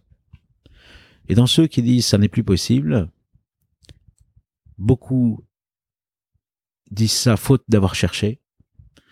Alors effectivement, c'est compliqué, mais si on cherche bien, on finit par trouver des gens qui font, qui travaillent le cuir, des gens qui travaillent euh, euh, des matériaux euh, euh, particuliers. On finit par trouver en France, on a un tissu de PME absolument extraordinaire. Mhm. Leur défaut, c'est qu'elles communiquent mal. Et donc, elles ont du mal à, être... euh, on a du mal à les trouver. Entièrement d'accord. Mais c'est ça dans tout et, on a un vrai problème. J'ai l'impression en France. bon pour le coup, pour avoir euh, juste habité récemment euh, quelques mois aux États-Unis, j'avais pas cette impression-là. Cette impression-là, mais c'est vrai qu'en France, même sur, même dans, voilà, j'ai une maison à la campagne, j'essaye de trouver quelqu'un qui fait quelque chose. Je, cherche sur internet et, on trou- et je ne trouve pas. Donc après, il faut revenir à la bonne vieille technique des pages jaunes qui est euh, quand même beaucoup moins actuel, je dirais, euh, qu'Internet. Mais j'ai l'impression qu'en fait, euh, il y a quand même beaucoup de d'ateliers, de marques, de, ou de, de simplement de Ouais. personnes qui fabriquent des choses, qui, qui ont qui ont oublié qu'il faut avant tout se faire connaître pour euh, pour Je vais travailler. vous donner un exemple pratique. à un moment, on a voulu faire des serviettes de bain et des peignoirs. Parce qu'on trouvait que ça rentrait bien dans l'univers Bertheil. Donc, Ouais, on a fait des serviettes de bain et des peignoirs. Et je cherchais quelqu'un pour me les fabriquer. Je voulais pas aller les faire en Tunisie. Euh, je voulais pas aller les faire au Portugal. Je voulais les faire en France. Hmm. Et je n'arrivais pas à trouver euh, de fabricant. J'ai fini par mettre en, en route mon réseau. Et puis finalement, j'ai un de mes copains, euh, j'ai un de mes copains chez Hermès qui m'a dit, ah, mais nous, on a, on a travaillé il y a quelques années avec un type qui travaillait très bien, mais il pouvait pas faire les volumes d'Hermès, donc on a été obligé d'arrêter. Et il m'a indiqué une entreprise qui est en Saône-et-Loire. Donc j'ai appelé, euh, euh, j'ai regardé d'abord sur Internet, le type n'existait pas sur Internet, Non, mais c'est ça qui, qui, qui est assez ce qui est stupéfiant. toujours sidérant, un Ah. peu inquiétant et très étonnant. Et puis donc j'ai appelé le, le- le type en question, et je tombe sur un type charmant au téléphone qui me dit écoutez, je viens vous voir à Paris. Il est venu à Paris, je lui ai donné mon cahier des charges. Une semaine après, il m'a amené les prototypes qui étaient juste du premier coup. Un prototype, c'est jamais juste Oui, du premier c'est très dur. hein. C'est affreusement. euh, on a toujours oublié de préciser. On un a une chance, c'est- une chance de, tomber là-dessus. ouais. Euh, on a toujours oublié quelque Ouais. chose. Là, les prototypes ont été bons du premier coup. C'est le premier coup. Mm. Je lui dis, bah c'est bon. J'ai rien à corriger, c'est bon. Et je lui ai dit, mais expliquez-moi pourquoi j'ai autant de mal à vous trouver. Et il m'a dit, mais vous savez, on est tous pareils. On connaît très bien nos matériaux. On connaît très bien la fabrication. On connaît très bien notre outillage. On connaît très bien nos collaborateurs. On est nul en marketing, on est nul en vente. Et l'erreur, c'est d'attendre d'eux qu'ils fassent du marketing et de la vente. Mais c'est triste dire- parce que c'est quand même euh, là vous cherchez quelque chose. Si vous aviez euh, justement, euh, si vous n'aviez pas cherché assez profondément, si vous n'aviez- pas activé votre réseau, vous auriez peut-être bon allé lâcher au bout de, de deux semaines en disant bon écoutez je trouve pas, euh, et puis vous seriez parti ailleurs et pour le coup il aurait perdu ce client. Enfin, bien, bien sûr. vendre c'est avant tout euh, Bien se sûr. vendre euh, déjà dans Alors, un premier temps. La vertu du truc, c'est que cette entreprise dont je vous parle, elle a un label qui s'appelle le label EPV, Hmm. Entreprise du patrimoine Ouais. vivant, qui est, qui est un label formidable dans son contenu, nullissime euh, en termes d'exploitation. Ouais. C'est-à-dire qu'aujourd'hui, 9 Français sur 10 ne savent pas ce que signifie EPV, et pourtant EPV, c'est un vrai label qui dit cette Ouais. entreprise détient un savoir-faire particulier qui mérite d'être euh, qui mérite d'être euh, exploité et qui mérite d'être vu et connu. Hmm. Mais ce label, euh, il n'est pas il, il est pas exploité à sa il, juste valeur. il fait rien pour euh, pour les entreprises. Si il fait quelque Toute chose. proportion gardée, et, et l'exemple n'est pas forcément euh, très adapté, mais autant la France a compris ce que c'était qu'un meilleur ouvrier de France, autant la, la France n'a pas encore compris ce que c'était qu'une EPV. Hmm. Alors, je compare pas les deux, c'est pas exactement comparable, mais, mais effectivement, ces entreprises méritent d'être signalées. Alors, grâce à Dieu, après, entre elles, elles se lancent des bouées, c'est-à-dire que ce type que j'ai rencontré en Saône-et-Loire m'a indiqué un autre fabricant sur un autre produit qui pouvait m'intéresser, etc. Donc, il y a une espèce Ouais. de bouche à oreille qui se fait. Mais pour revenir à ce que je disais, lorsque vous voulez faire en France, tout le monde vous dit que ça n'est pas plus possible. Donc, dans ceux qui vous disent que c'est pas possible, une partie n'a pas fait l'effort de trouver ou n'a pas su trouver. Et une autre partie, euh, finalement, prend ça comme un prétexte pour euh, justifier le fait qu'ils aillent fabriquer euh, très loin Hmm. et pas cher du tout. Bon voilà. Après, je, je dénie à personne le droit de fabriquer comme il veut. Et vous arrivez donc à, hum, par exemple pour ces serviettes, à les faire produire en France? Elles sont toutes produites en France. Voilà. Elles sont toutes produites en Saône-et-Loire. À un coût raisonnable? À un coût qui est sûrement qui est sûrement supérieur à celui de la Tunisie. Hmm. mais j'ai pas euh, j'ai pas le transport. Euh, la Tunisie m'aurait demandé des quantités euh, bien plus importantes. Là, j'ai quelqu'un de très souple. Euh, une femme est venue euh, l'année dernière en disant écoutez je vois que vous avez des draps de bain en fait je rêve d'un je rêve d'avoir euh, une un drap de bain familial qui fasse euh, 3 mètres par 4 bon qui est quand même un produit extrêmement particulier Oui, c'est particulier. Euh, Mais c'est génial. euh, et j'ai appelé le fabricant, Ouais. je lui ai dit, est-ce que tu peux me rendre service Euh, J'ai une demande particulière que je comprends. Et le fabricant m'a dit, écoute, oui, je veux bien le faire, je peux le faire, je vais te le faire, mais d'abord tu vas prévenir cette dame que, avec la taille qu'elle demande, une fois que les enfants auront mis, euh, se seront séchés avec, donc l'auront gorgé d'eau et de sable, le drap sera importable. Ça va Donc il faut une brouette pour aller à la plage. bon voilà, donc finalement, on a fait la serviette. Et effectivement, la, la dame nous a dit avec un sourire que c'était un enfer et que c'était son mari qui le prenait sur le dos. Mais bon, voilà. Tout ça pour dire que on a cette souplesse et, et cet artisan avec lequel on a travaillé, on lui a demandé un produit extrêmement particulier. eh bien, et, il en a pas pro, il a pas profité de la situation pour me dire ah, c'est un produit exceptionnel, donc euh, je vais vous mettre un sur. Non, Mm. rien du tout. Il a compris, il m'a dit euh, ok, on est ravi, on va essayer, on n'en a jamais fait, euh, on, sait le faire, mais on n'en a jamais fait, et on l'a fait.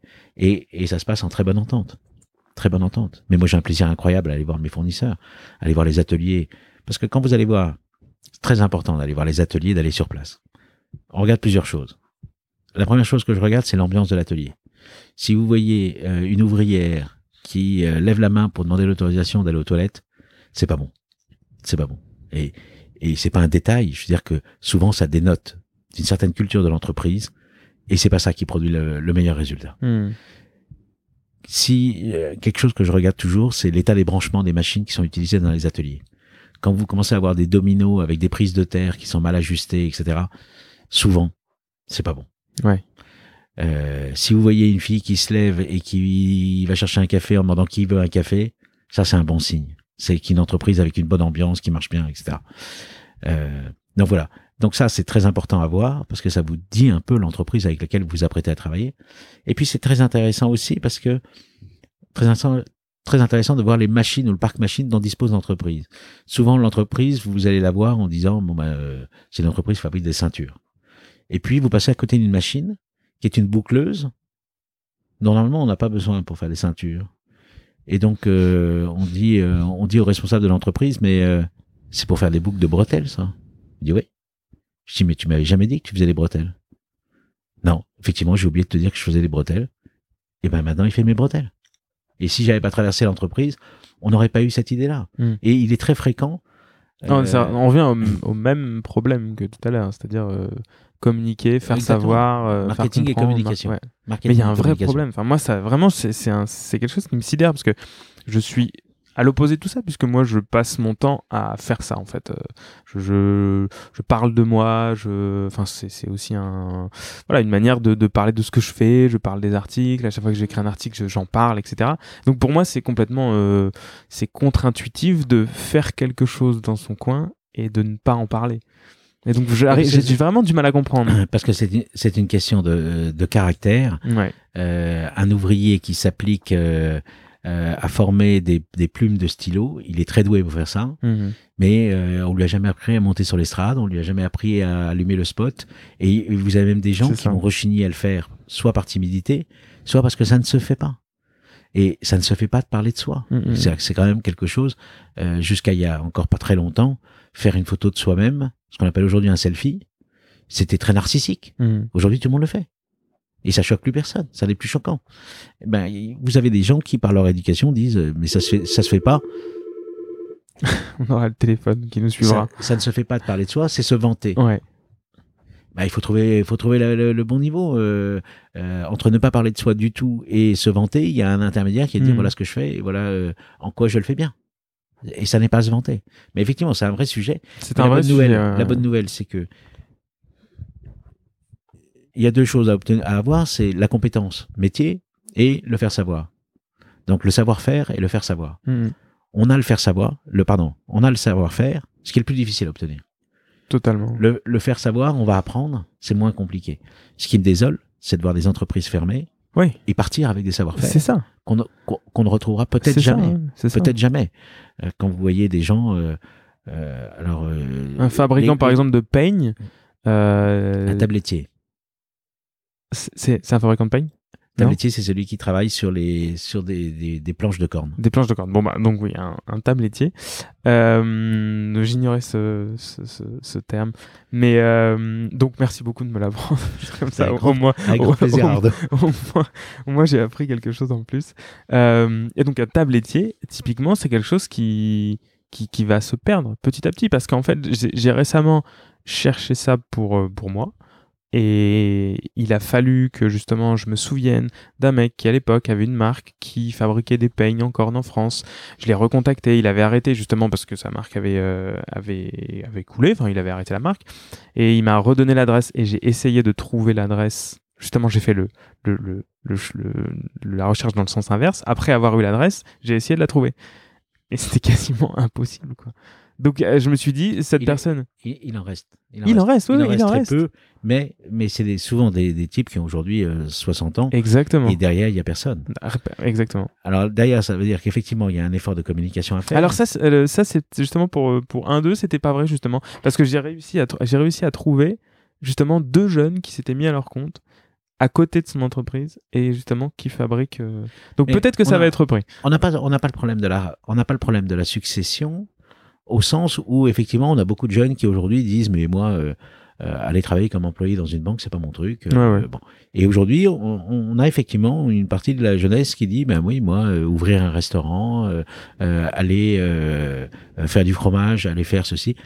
On n'a plus de barrières en disant c'est dévalorisant, le manuel, Mhm. etc. Et On n'a plus ça. La, la- la- la génération qui arrive n'a pas cette limite. En revanche, ce qui peut être, ce qui peut être compliqué, c'est que avoir la bonne volonté de se mettre à mettre par- à faire par exemple des peignes sur une planche de corne, ok. Sauf qu'en fait, il y a un savoir-faire et qui il faut pas réinventer la peau. Dire Hmm. qu'il y a un, un type qui a hérité de ça, de son père, de son grand-père, etc. C'est désolant qu'il n'ait pas eu le temps de passer les choses. Les Japonais ont une longueur d'avance sur nous, puisqu'ils ont, euh, ils ont dans leur culture euh, quelque chose qui s'appelle le patrimoine vivant. C'est-à-dire qu'un un ouvrier très qualifié, qui détient un savoir-faire particulier, à un moment, il est identifié par l'État japonais, qui lui dit, vous venez d'accéder au statut de patrimoine vivant. À ce titre-là, euh, vous allez être rémunéré pour former et transmettre. Donc c'est un type qui tout d'un coup à qui on dit bon bah, le- la, la- la- la production n'est plus votre principale priorité.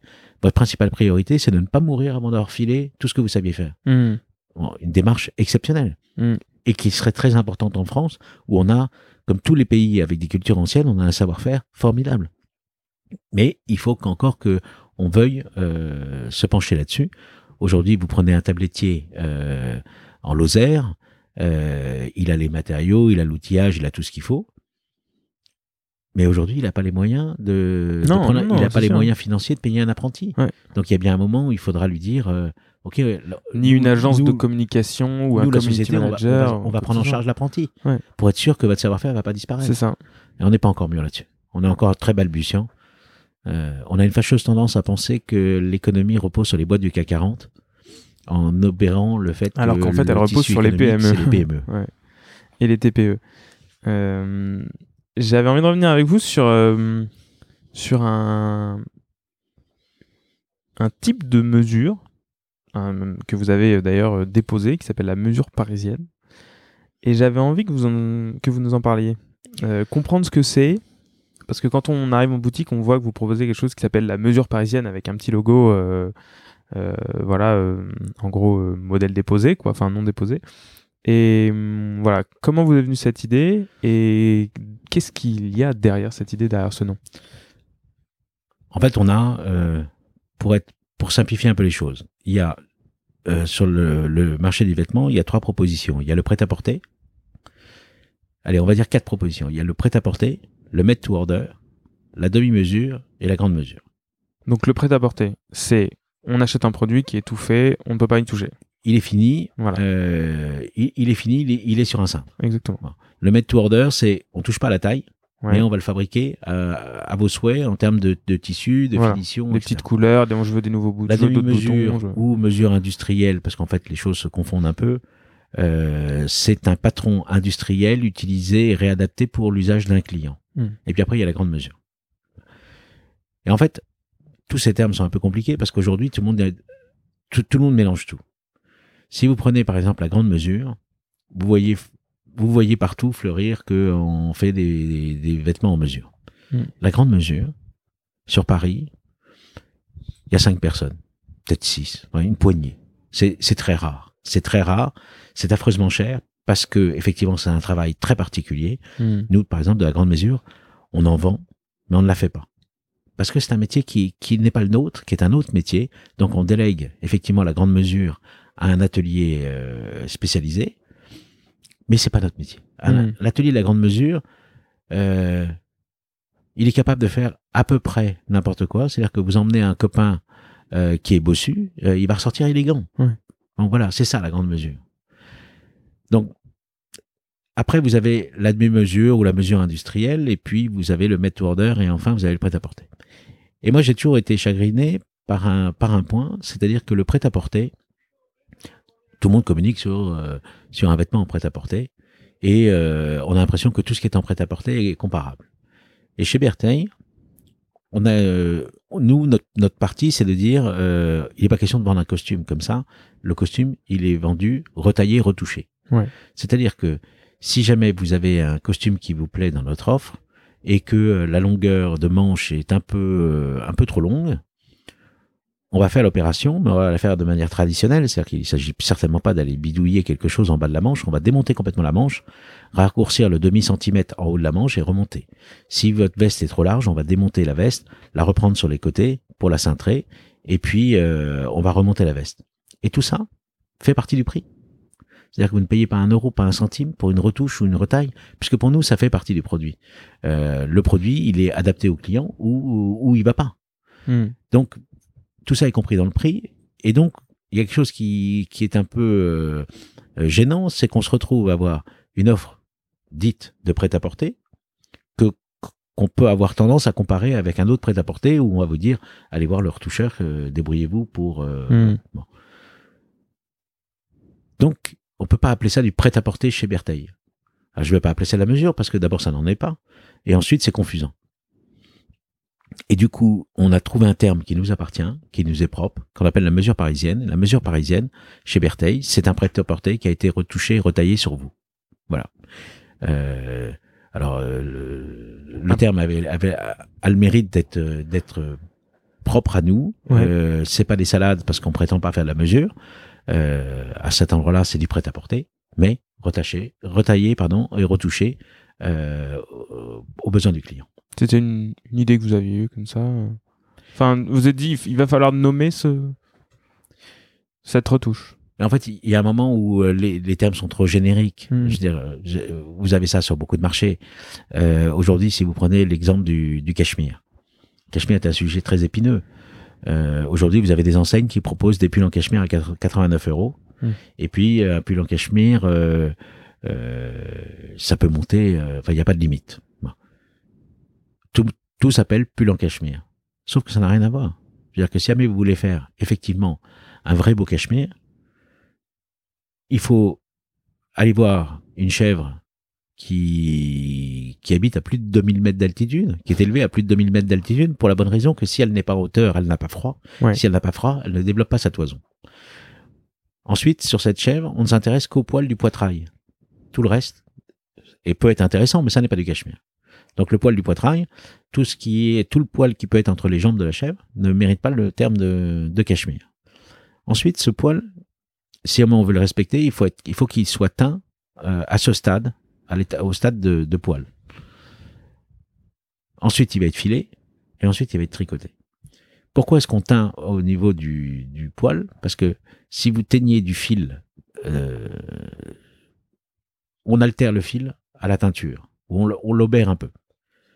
De la même manière que si vous, voulez teindre un pull qui a déjà été tricoté, ben vous n'aurez pas le même ressenti, vous n'aurez pas la même. Donc c'est cette étape-là. Le filage. Ok, ça, il, bon, filage, c'est mécanique. Et après, le tricotage. Aujourd'hui, une machine moderne, c'est une machine qui va être euh, électrique et qui va donner des impulsions pour le tricot. Il s'agit d'emmener le fil à droite, puis à gauche, puis à droite, puis à gauche. Donc à chaque fois, ça fait clac, clac, clac, clac. Ce qui veut dire que, en fait, à chaque fois que vous donnez cette impulsion sur le fil, vous le stressez. Hmm. Bon, de toute façon, la machine marche comme ça, on peut, on peut rien y faire. Sauf qu'en fait, nous avons fait en France euh, des erreurs co- considérables sur l'industrie et le parc industriel dans les années 70-80 et qu'on a acheté tout notre vieux outillage en disant euh, c'est bon pour aller à la casse. C'était des grosses erreurs, on a acheté des machines extrêmement précieuses à cette Mhm. époque-là. Les Anglais ne l'ont pas fait. Ça veut dire qu'aujourd'hui, quand vous allez voir une fabrique de pulls euh, en Écosse, celle, en l'occurrence la fabrique qui fait nos pulls, Ouais. ils n'ont pas une machine électrique, ils ont une machine hydraulique qui a plus de 100 ans et qui elle ne fait pas clac clac, mais c'est des ronds. Et en fait, c'est un tricotage. Près, on arrive presque à la qualité manuelle avec ça. Ça change tout.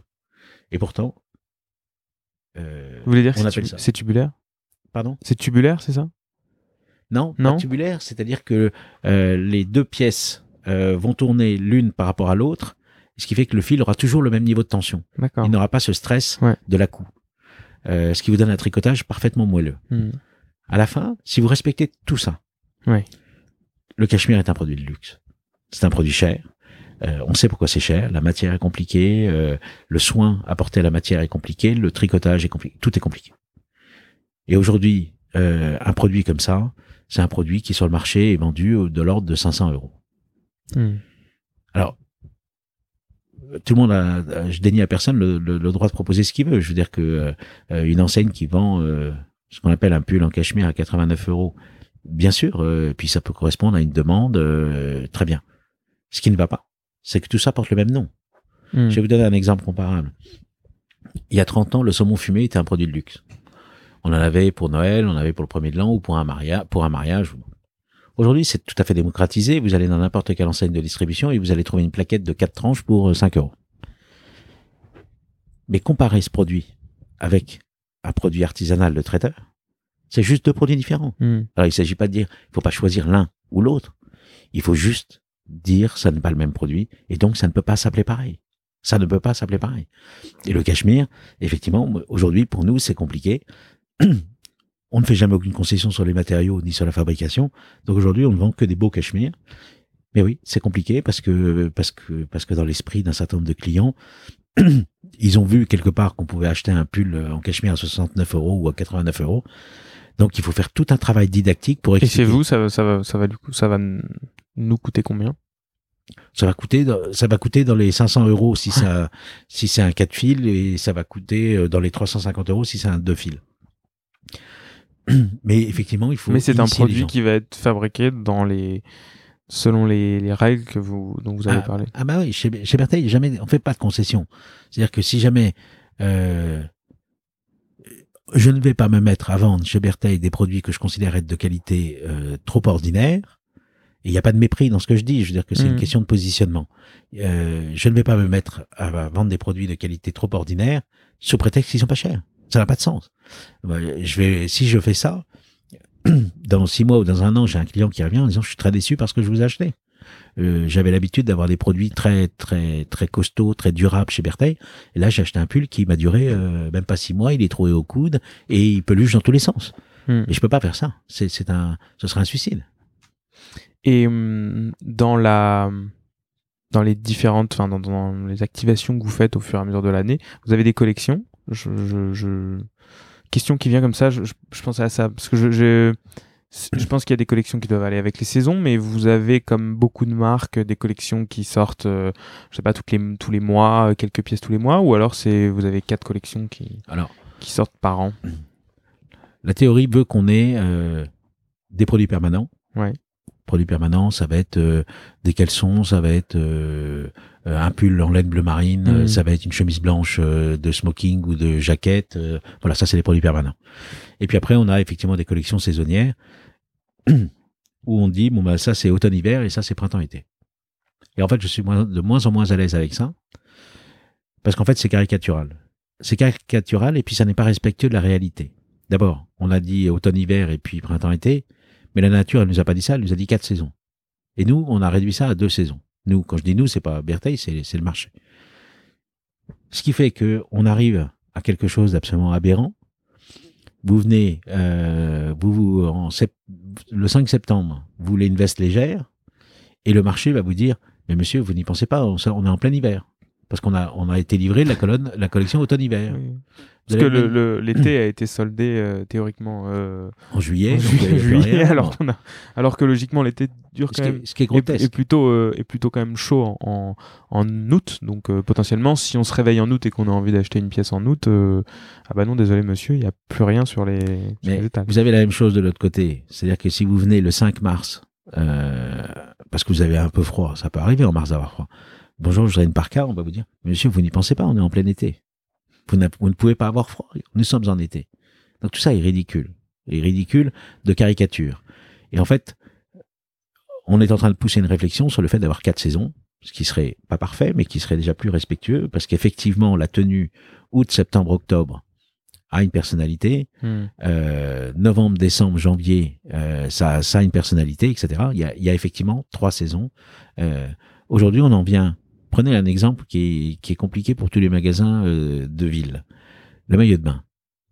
Le maillot de bain, c'est quelque chose que vous allez acheter soit pour aller à la piscine tous les jours et puis il en faut un toute l'année, soit parce que vous allez faire, euh, vous avez la chance d'aller dans les îles euh, au plein cœur de l'hiver, soit, et c'est la très grande majorité, parce que vous comptez aller à la plage euh, l'été. Le maillot de bain forcément fait partie de la collection été, qui est soldée à partir du 1er juillet. Ça veut dire qu'en fait, en pratique, si vous voulez un maillot de bain en août, on vous dit, mais monsieur, vous n'y pensez pas. Euh, tout a été soldé. C'est ridicule. Ça ça n'a pas de sens. Ça n'a pas de sens. Les, pour une raison que je ne m'explique pas bien, les dates de solde ont été calées euh, de manière très illogique. Des soldes d'été devraient théoriquement avoir lieu euh, dernière semaine d'août et première de ça, septembre. fin août. Une fois, une fois que la saison est passée. ouais. Nous, on arrive à, à avoir, on est arrivé à avoir une, euh, une période de liquidation en plein milieu de la collection. Hmm. C'est enfin, c'est incompréhensible, incompréhensible. Et c'est pareil en hiver. Euh, solder l'hiver en janvier, encore en plein hiver, Ouais. Euh, aucun sens. Intéressant. Enfin, c'est, une discussion qui est euh, qui, a, qui a vraiment du sens, hein, je pense. En tout cas, non. Euh, Le seul, le point crucial sur ce sujet-là, c'est qu'il faut pas perdre de vue ce que c'est qu'une solde. Un solde, pour être exact. Pardon pour l'erreur, mais les soldes, c'est un acte de gestion. C'est-à-dire que c'est à la fin d'une saison, le commerçant dit euh, bon, bah, euh, je me suis un peu planté dans mes volumes, soit parce que la météo n'était pas en rendez-vous, soit parce que euh, j'ai j'ai tablé sur le fait que ce produit allait avoir un très gros succès, il l'a Mm. pas eu. Toujours est-il qu'il se retrouve avec un stock très important ou trop important, et donc il doit liquider.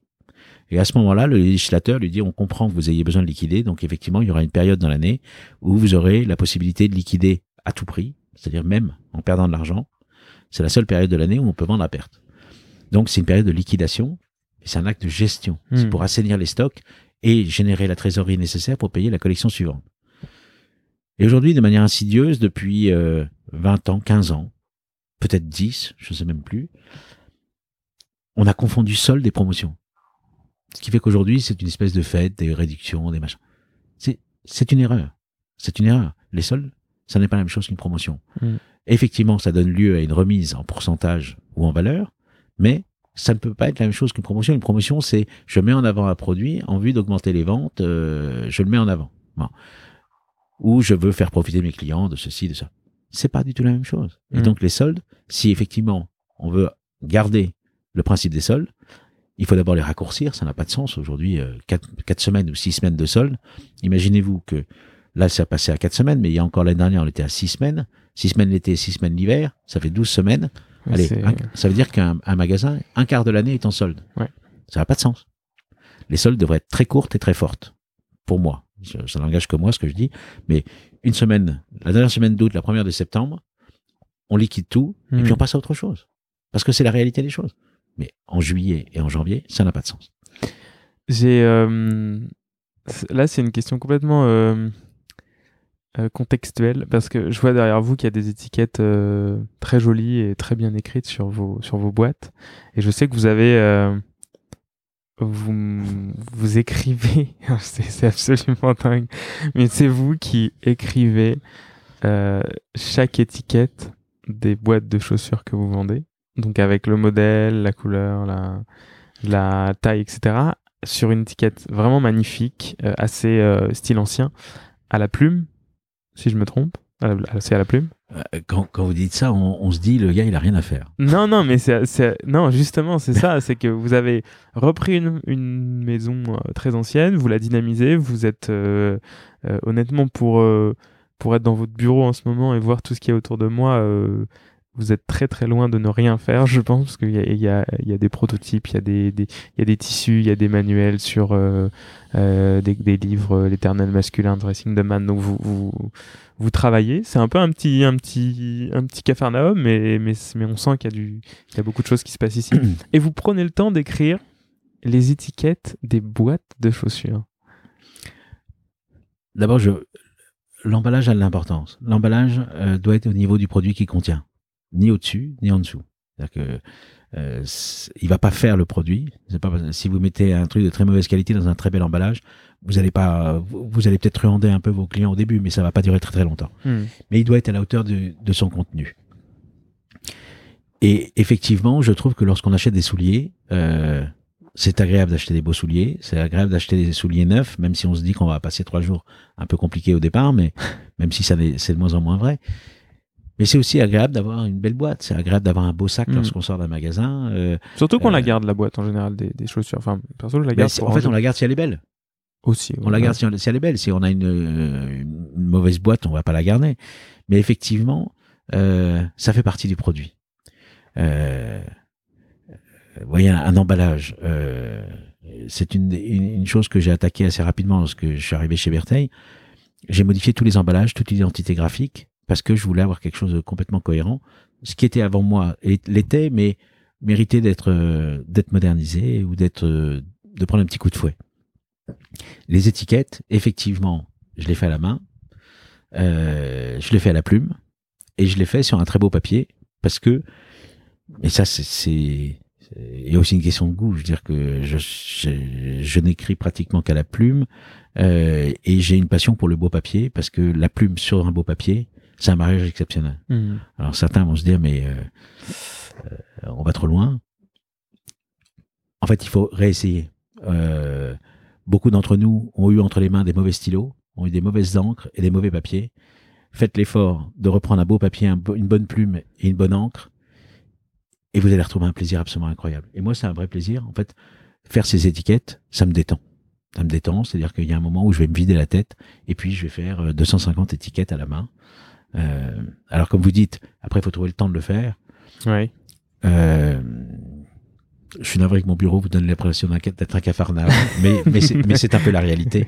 C'est-à-dire qu'effectivement, euh, entre les matériaux qui sont en cours d'étude, les produits, les prototypes qui sont en Mhm. développement, voilà, ça, ça bouge, ça bouge pas mal. Mais c'est c'est une autre activité. Euh, certains vont euh, euh, vont dire, bah moi, pour me reposer, je vais aller ranger mes timbres dans mon album de timbres. Voilà, moi, je fais des étiquettes ou je fais du courrier. Ou je... Alors, vous recommandez quoi comme stylo et comme encre comme papier? Enfin, Qu'est-ce que vous aimez utiliser? Alors, euh, Et où est-ce que vous fournissez? C'est extrêmement personnel, c'est-à-dire que je n'irai pas à dire euh, ça c'est le meilleur stylo du monde. Non, non, ça ce, n'a pas de ce sens. que vous, vous aimez. c'est comme un vêtement, chacun Exactement. son, son cochon de goût. Euh, si vous voulez un stylo très intéressant pour pas cher du tout, intéressez-vous à la marque Kaweco, Mhm. K-A-W-E-C-O, qui sont des petits stylos qui ont euh, euh, la particularité de tenir dans une dans une micro poche. Euh, une fois que la plume est faite, elle est excellente, c'est pas fragile, ça vaut quelque chose comme 20 euros. C'est- formidable. Mhm. Maintenant, si vous me demandez, si vous me demandez quelle est ma plume préférée, il y en a une qui va être une esthétique, une esthétique absolument incroyable, Ouais, qui va être le Parker 51, où la plume fait partie du corps.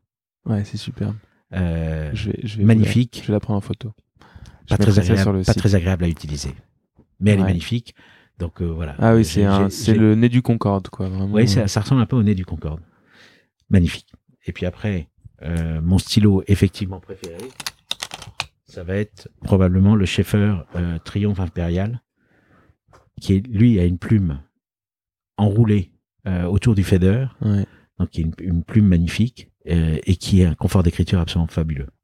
Mais mais c'est c'est vraiment très très personnel. Euh, euh, moi j'ai beaucoup de plaisir avec ce stylo. D'autres vont le trouver trop souple, d'autres vont le trouver trop dur, trop fin, trop épais. Mhm. Il, il faut s'essayer un petit peu. Vous avez une jolie collection de, de Kaweco. Ah, J'ai un petit problème avec les stylos. Euh, ça fait partie de mes tocs. Et les couteaux. Ne dites pas à ma femme qu'il y en a autant dans mon bureau.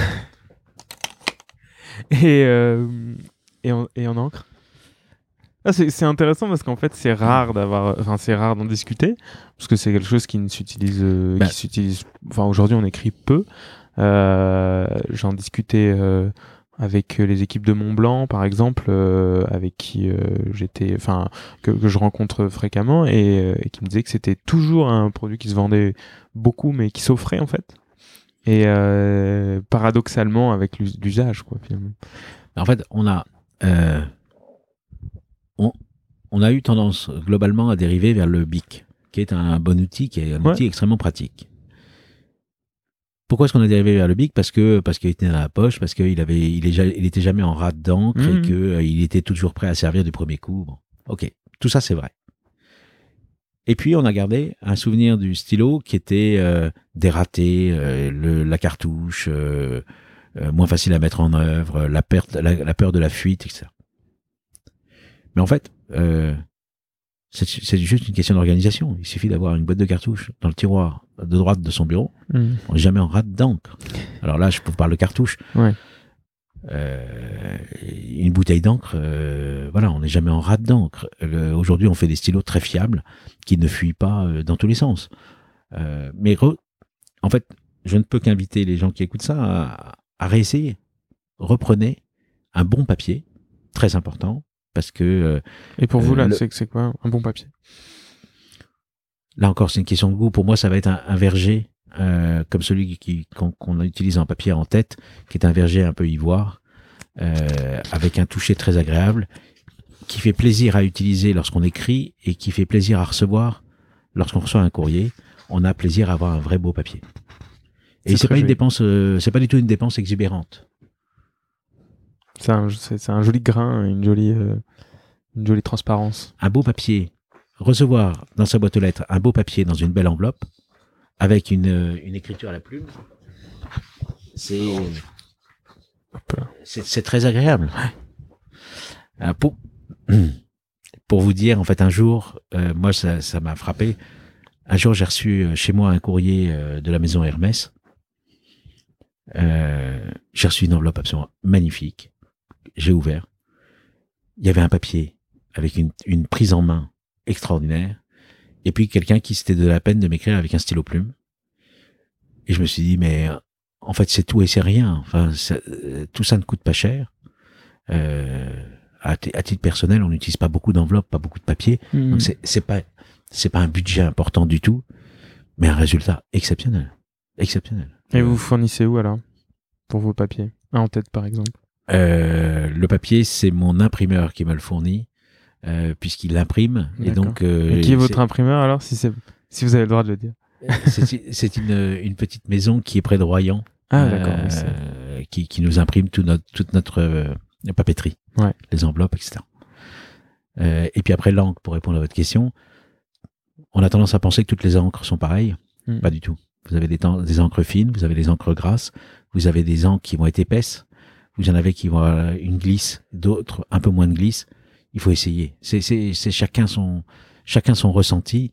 Euh, maintenant, si vous me posez la question à moi, je vous dirais que pour moi, les meilleures encres aujourd'hui sont soit euh, en tout en, qualité euh, ordinaire entre guillemets, même si ça reste un peu de, la bonne qualité, les encres Herbin qui se présentent soit en cartouche, soit en petite bouteille.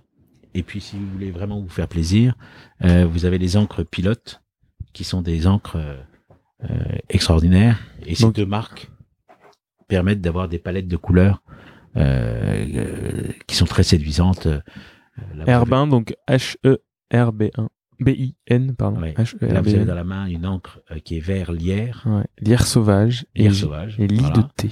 Euh, bon, c'est un parti pris. hein. Après, vous pouvez, prendre du bleu marine ou vous pouvez prendre du noir. Et, euh, et ça, vous vous fournissez. euh, Ça, vous trouvez ça dans n'importe quelle papeterie qui tient la route. Ouais. Euh, Et là, dans le, à. Paris, vous vous fournissez où? À Paris, je me fournis sur les encres. J'aime beaucoup le, le palais du stylo. Le palais du stylo. Le palais du stylo qui est juste à côté de l'opéra. D'accord. Intéressant. Ils, connaissent très bien l'écriture. Ouais. Euh, ils sont pas poussés au crime, c'est-à-dire que c'est pas un endroit où euh, on vous dit que rien n'est possible à moins de, de 300 euros sur un stylo. Non, pas du tout. Pas Ouais. du tout. Et ils sont tout à fait respectueux des budgets et des besoins des gens. Euh, moi, je sais que j'ai une question de de fragilité. Si je veux avoir un stylo en permanence chez moi, sur moi, il doit être court, il doit être euh, solide et il doit être toujours près d'us- d'usage. Et c'est beaucoup plus important que son esthétique à la limite. Ouais. Et le Kaweco donc rentre pour Et le coup. Kaweco fait parfaitement l'affaire. Il est petit et trapu. Et... Donc, je suis navré pour toute cette publicité gratuite. Non, mais euh, c'est intéressant d'avoir les les bonnes adresses et les bonnes marques aussi. euh, c'est toujours. Enfin, moi, c'est c'est ce que je fais euh, au quotidien, d'essayer de trier euh, les bonnes marques des, des autres. Et, Si vous voulez toucher une encre formidable, allez toucher une bouteille de pilote japonaise, euh, qui sont des flacons. On dirait un flacon de parfum tellement il est beau. Ils ont une palette de couleurs euh, exceptionnelle et une glisse euh, à la plume qui est, à mon avis, et encore une fois, chacun son cochon de goût, mais à mon avis, n'a pas d'égal. Intéressant. Et une bouteille, euh, une- alors c'est un, c'est un- c'est un budget, une bouteille, ça, coûte, ça doit coûter 35 euros, mais une bouteille va vous faire 3 ans, 4 ans. Oui, c'est Voilà. un, petit budget. Comme. C'est comme le, pas, euh, c'est comme le savon à raser. euh, Voilà. et il faut pas faire des économies sur le savon à raser. C'est quelque chose qui va vous durer un an ou un an et demi. Oui, oui, pas. Euh, ra- ramener cette dépense à- au plaisir que vous avez au quotidien, c'est tout à fait acceptable. Et à l'usage, euh, plusieurs années euh, ou même une année. C'est vrai que le savon à raser, c'est quelque chose dans lequel il faut Oui, on, investir. entend, et- on entend souvent dire qu'un blaireau de rasage, c'est un produit cher. Hmm. Un blaireau, ça- si on l'entretient, enfin si on l'entretient, si on, on en prend soin de manière correcte, ça dure 8 ans. Oui. Donc, euh, Oui. Et si vous euh, vous rasez, vous avez une barbe dure, et si vous vous rasez très, de manière très fréquente, etc. Parce que moi, le mien, il- ça fait un paquet d'années que je l'ai, et, euh, et je me rase pas, clairement pas tous les jours, et je pense qu'il est, il est très loin d'être. On dit que pour, pour quelqu'un qui s'en qui s'en sert euh, tous les jours, Mm. avec une barbe moyenne, ça va durer 8 ans. Bah, vous prenez le prix d'un blaireau, vous divisez par 8 et puis ensuite par 365. Même si vous achetez un blaireau de très bonne qualité qui va être aux alentours de 70 euros, un blaireau après luxe ou un blaireau, enfin quand je dis luxe, un blaireau très très haut de gamme qui va qui peut coûter 200 euros, c'est vrai que sur les sur, Au quotidien, c'est- pas on une. divise c'est par pas pas ans. une- c'est c'est rien. ouais. Oui, vous avez. Vous Ah oui, vous en avez un devant. Bah, une touffe. Il manque le le, toupet. Donc, en fait, parce que euh, j'ai ça sur mon bureau, parce qu'en fait, on achète les toupets à un endroit, on Ouais. achète les pieds à un autre endroit, on fixe ça ici, et de la même manière, les, les, les rasoirs. euh, Donc le, le, eh ben, le manche est magnifique. Alors là, j'ai un manche de blaireau Bertheil dans la main en, en acier, euh, en, en laiton chromé. en laiton chromé. Laiton tourné et chromé. Voilà, tourné avec une, une finition, euh, comment dire, Molleté. molletée. J'a- J'allais dire un peu pointe de diamant, euh, Ah, c'est un molletage point Voilà. de diamant, c'est ça. qui est très beau. C'est très lourd dans la main, c'est très agréable. Ça rassure. Le poids Voilà. rassure. Le poids rassure. Euh, donc je continuons après cette digression sur les stylos. Euh, on n'est pas loin, de- on n'est pas loin de la fin. On a toujours le petit téléphone, mais c'est pas grave. Ça prouve que vous travaillez quand même, au moins. Oui, oui, ça, m'a- ça m'arrive. Euh, le chez, chez en ce moment, vous avez combien d'employés? Combien de? D'employés? Euh, en, ce- en ce moment, on est euh, 16. On est 16. Euh, Quand même pas mal de monde. hein. Ouais, alors, pour être complet, on est 16, dont euh, 3 personnes qui sont pas à plein temps. Ouais. Oui, et c'est- c'est c'est effectivement du monde, mais en fait, ça va assez vite. Si, si vous voulez avoir un bon service, il faut qu'il y ait un des vendeurs en nombre suffisant pour qu'on Ouais. s'occupe rapidement de vous. C'est ça. Et que le vendeur, une fois qu'il s'occupe de vous, reste disponible le temps nécessaire. Parce que euh, il s'agit pas de se faire bousculer. euh, on a besoin d'aide pour choisir une cravate ou une chemise. Hmm. On n'a pas envie d'être bousculé parce qu'il y a un autre client qui est rentré. Mhm. Donc, il faut que le personnel, les collaborateurs puissent passer le temps nécessaire euh, avec vous. Ensuite, vous avez un atelier avec euh, deux personnes dedans. Euh, vous avez euh, une responsable de collection. Vous avez euh, deux personnes à l'administration, compta et système d'information, et de gestion. Euh, voilà. Aujourd'hui, on a lancé notre site internet. Ça prend du temps. Tout ça prend du temps. Donc, oui, il faut, du- il faut effectivement du monde. Et vous, vous avez été aidé pour, euh, pour relancer la maison sur tout ce qui est euh, justement euh, images, etc. Ou c'est chose que vous avez fait tout seul? Alors, on a. euh, D'abord, il- il faut pas, comme je le disais tout à l'heure, il faut pas tout réinventer. Il faut s'appuyer sur ce qui existe et qui existe de bonne qualité. Donc, d'abord, bien analyser ce- tout le tout le capital qu'on a en main Mm. avant de vouloir euh, tout changer. Ensuite, euh, on n'a pas une taille qui nous permet d'avoir des consultants de haut vol sur tous les sujets. Donc, Mm. il faut se débrouiller. Alors, il se trouve que j'ai un réseau qui, me fait l'amitié de fonctionner très très bien et que j'arrive à trouver des spécialistes dans à peu près tous les domaines qui viennent me donner un coup de main ou qui viennent intervenir pour un sujet pointu ou un autre. Tout ce qui est graphisme, tout ce qui est identité visuelle, j'ai pris la meilleure graphiste du monde, c'est ma femme, qui est formidable, euh, qui, est très douée et qui comprend, a très bien compris la marque Bertheil dès le départ. Euh, et donc tout ce qu'elle nous a fait en termes de graphisme et d'image est parfaitement cohérent. Elle fait, euh, Mm. elle fait les affiches en, en vitrine, elle fait les logos, elle fait la papeterie, elle fait, euh, euh, elle fait, elle fait tout ce qui, tout ce qui nécessite un graphisme. C'est bien, c'est proche de proche de vous, donc c'est aussi flexible, quoi. Vous avez. euh, Alors, Vous pouvez en discuter librement, D'abord, on en discute très librement, euh, et puis ça a la vertu d'être parfaitement efficace. Ouais. Euh, ça va vite, on, on a l'habitude de travailler ensemble, et, et on passe pas des heures à faire des briefs, on passe pas des heures à analyser les propositions. Mm. euh, euh, voilà, ça se fait sur un coup de téléphone, sur un SMS. Ouais. C'est assez efficace. Et vous êtes content de votre parcours aujourd'hui avec Pertec Ou alors vous, vous sentez qu'il y a des choses que vous auriez dû faire autrement et des choses que vous avez envie de faire à l'avenir? Écoutez, en fait, euh, les choses ne se passent jamais exactement comme on avait, on avait imaginé qu'elles allaient se passer. Et c'est très rassurant.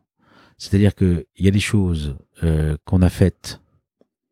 Aujourd'hui, s'il fallait les refaire, je les ferais peut-être différemment. Ouais. Euh, vous voyez, on a, on a fait un site internet qui nous a pris deux ans. Si c'était à refaire, il nous prendrait un an, pas plus. Mais parce que parce que on, on a on a balbutié sur pas mal de choses. Donc ça, effectivement, je ferai différemment. Après, on se dit, euh, on va pousser là-dessus et puis sur tel autre sujet. Euh, et puis il se trouve que ces sujets n'ont pas fleuri ou n'ont pas euh, pas donné le résultat escompté. Ouais. Mais parallèlement, un autre sujet qu'on pensait mineur a pris une ampleur incroyable. Euh, vous voyez le Met to Order chez nous a pris une ampleur euh, in- in- incroyable en deux ans. Euh, Aujourd'hui, beaucoup de clients viennent pour le Met to Order parce qu'ils savent que dans les vestes, ils vont avoir plus de 2500 possibilités, que ça va être livré rapidement et que c'est un budget tout à fait, tout à fait raisonnable. Voilà. Mais au départ, c'était un tâtonnement de notre part, une envie que j'avais, mais jamais j'aurais pu soupçonner que ça allait avoir un tel, su- un tel succès. Mm. Voilà. Donc, moi, je suis très satisfait. J'ai une équipe, j'ai une équipe formidable. Je suis entouré de gens qui adorent leur boulot, qui adorent leur métier et qui le font avec passion. Et vous, et vous adorez le vôtre. Et j'adore le mien. J'adore le mien. Je comprends même pas comment j'ai pu faire autre chose avant. Euh, même si je suis conscient que je ne pourrais pas faire mon métier aujourd'hui sans avoir appris ce que j'ai appris Ouais. préalablement. Bien sûr. Euh, mais oui, j'adore, j'adore mon métier. J'ai des clients formidables. Euh, j'ai la possi- j'ai beaucoup de souplesse au quotidien. C'est-à-dire qu'on n'a pas la lourdeur. Euh, Aujourd'hui, si je me si je me réveille la nuit et que j'ai une idée euh, d'un produit, le lendemain matin, euh, j'écris trois lignes. J'envoie ça à l'atelier avec un coupon de tissu en disant voilà ce que je voudrais essayer de faire. Ça va vite. Cinq jours après, j'ai un prototype dans la main. Je le corrige. Cinq jours après, il revient corriger. Et on est capable de lancer un produit. euh, allez, on, on- on est, on est capable de lancer un produit en 15 jours.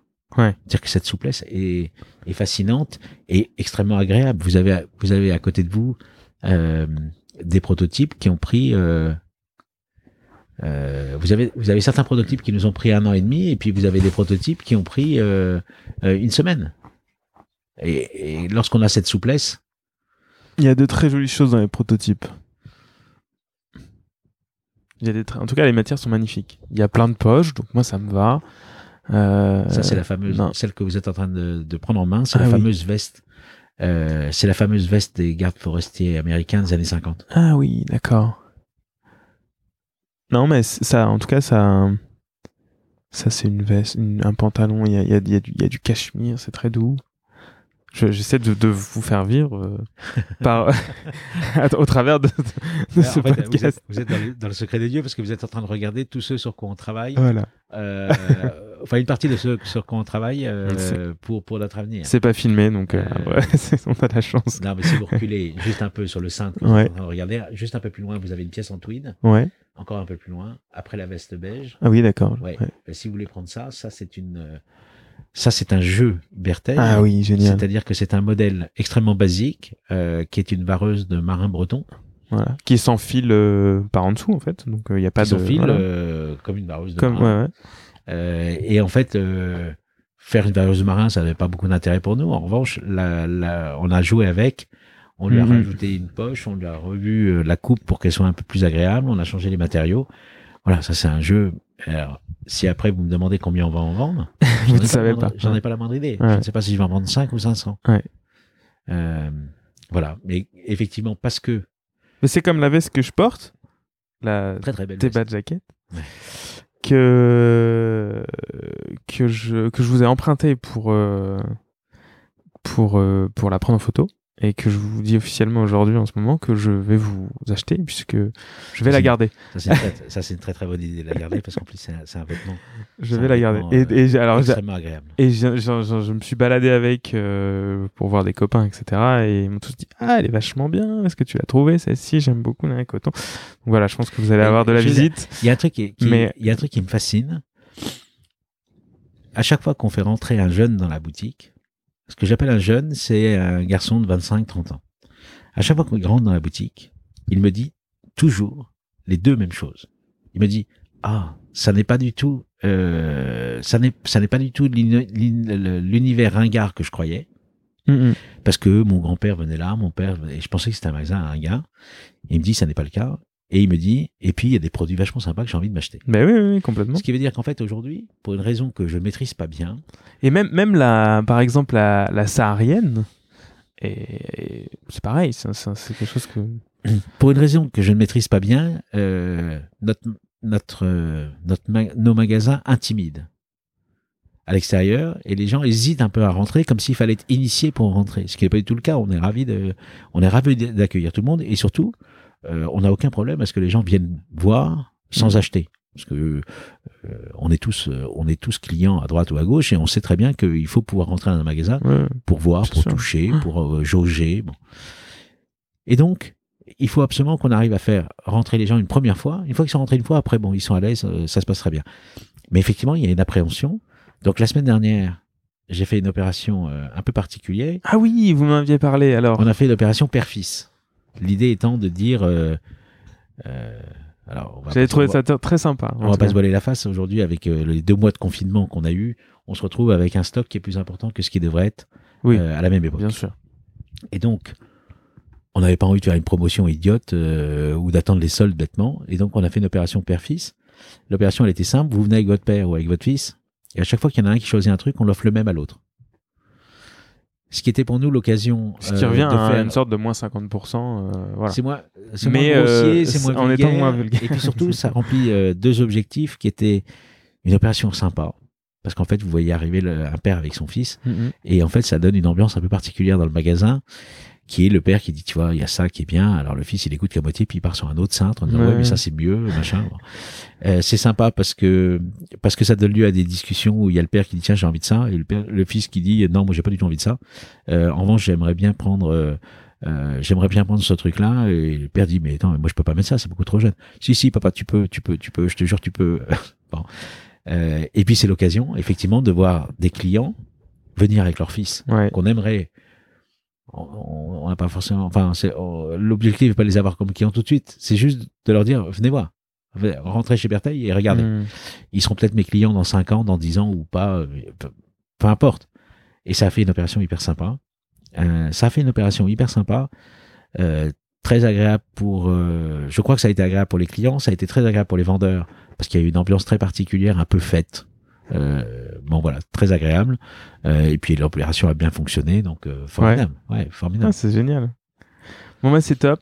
Je, hum, je vais, je vais, je pense qu'on a, on a couvert pas mal de, de sujets. Euh, on est quasiment à 1h47. euh, c'est assez long, mais c'est passionnant. Donc, euh, euh, moi, ça me pose pas de Mais on problème. pourrait en faire, on, on- on pourrait en faire 12 heures. Oui, en fait, c'est ça le problème. c'est que, en fait, quand on s'est rencontrés, il y a, il y a de ça, euh, je sais plus, c'est il y a deux semaines, euh, vous m'avez fait visiter la boutique, on a discuté, discuté, discuté, et là, je, et à la fin de, de ce rendez-vous, je me suis dit, bon, faut qu'on fasse un truc parce que, encore une fois, c'est pour ça que j'ai lancé le podcast. C'est toutes ces discussions que j'avais avec des personnes passionnantes comme vous qui, au final, ont, méritent d'être partagées avec les gens qui me suivent, et je pense que, en tout cas, le, le, le- les écoutes et les, et les messages que je reçois, euh, me montre bien que c'est ce qu'il fallait faire et voilà. Pour en tout cas permettre de partager ces moments que, que moi je passais en privé. Donc en tout cas c'est c'est je pense que c'est réussi.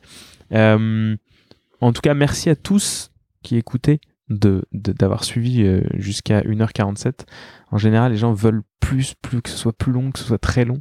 Donc là au moins vous êtes vous êtes servi euh, j'ai toujours une, euh, une dernière question avant de terminer le podcast qui est euh, qui aimeriez-vous entendre à votre place demain et une personne francophone et vivante?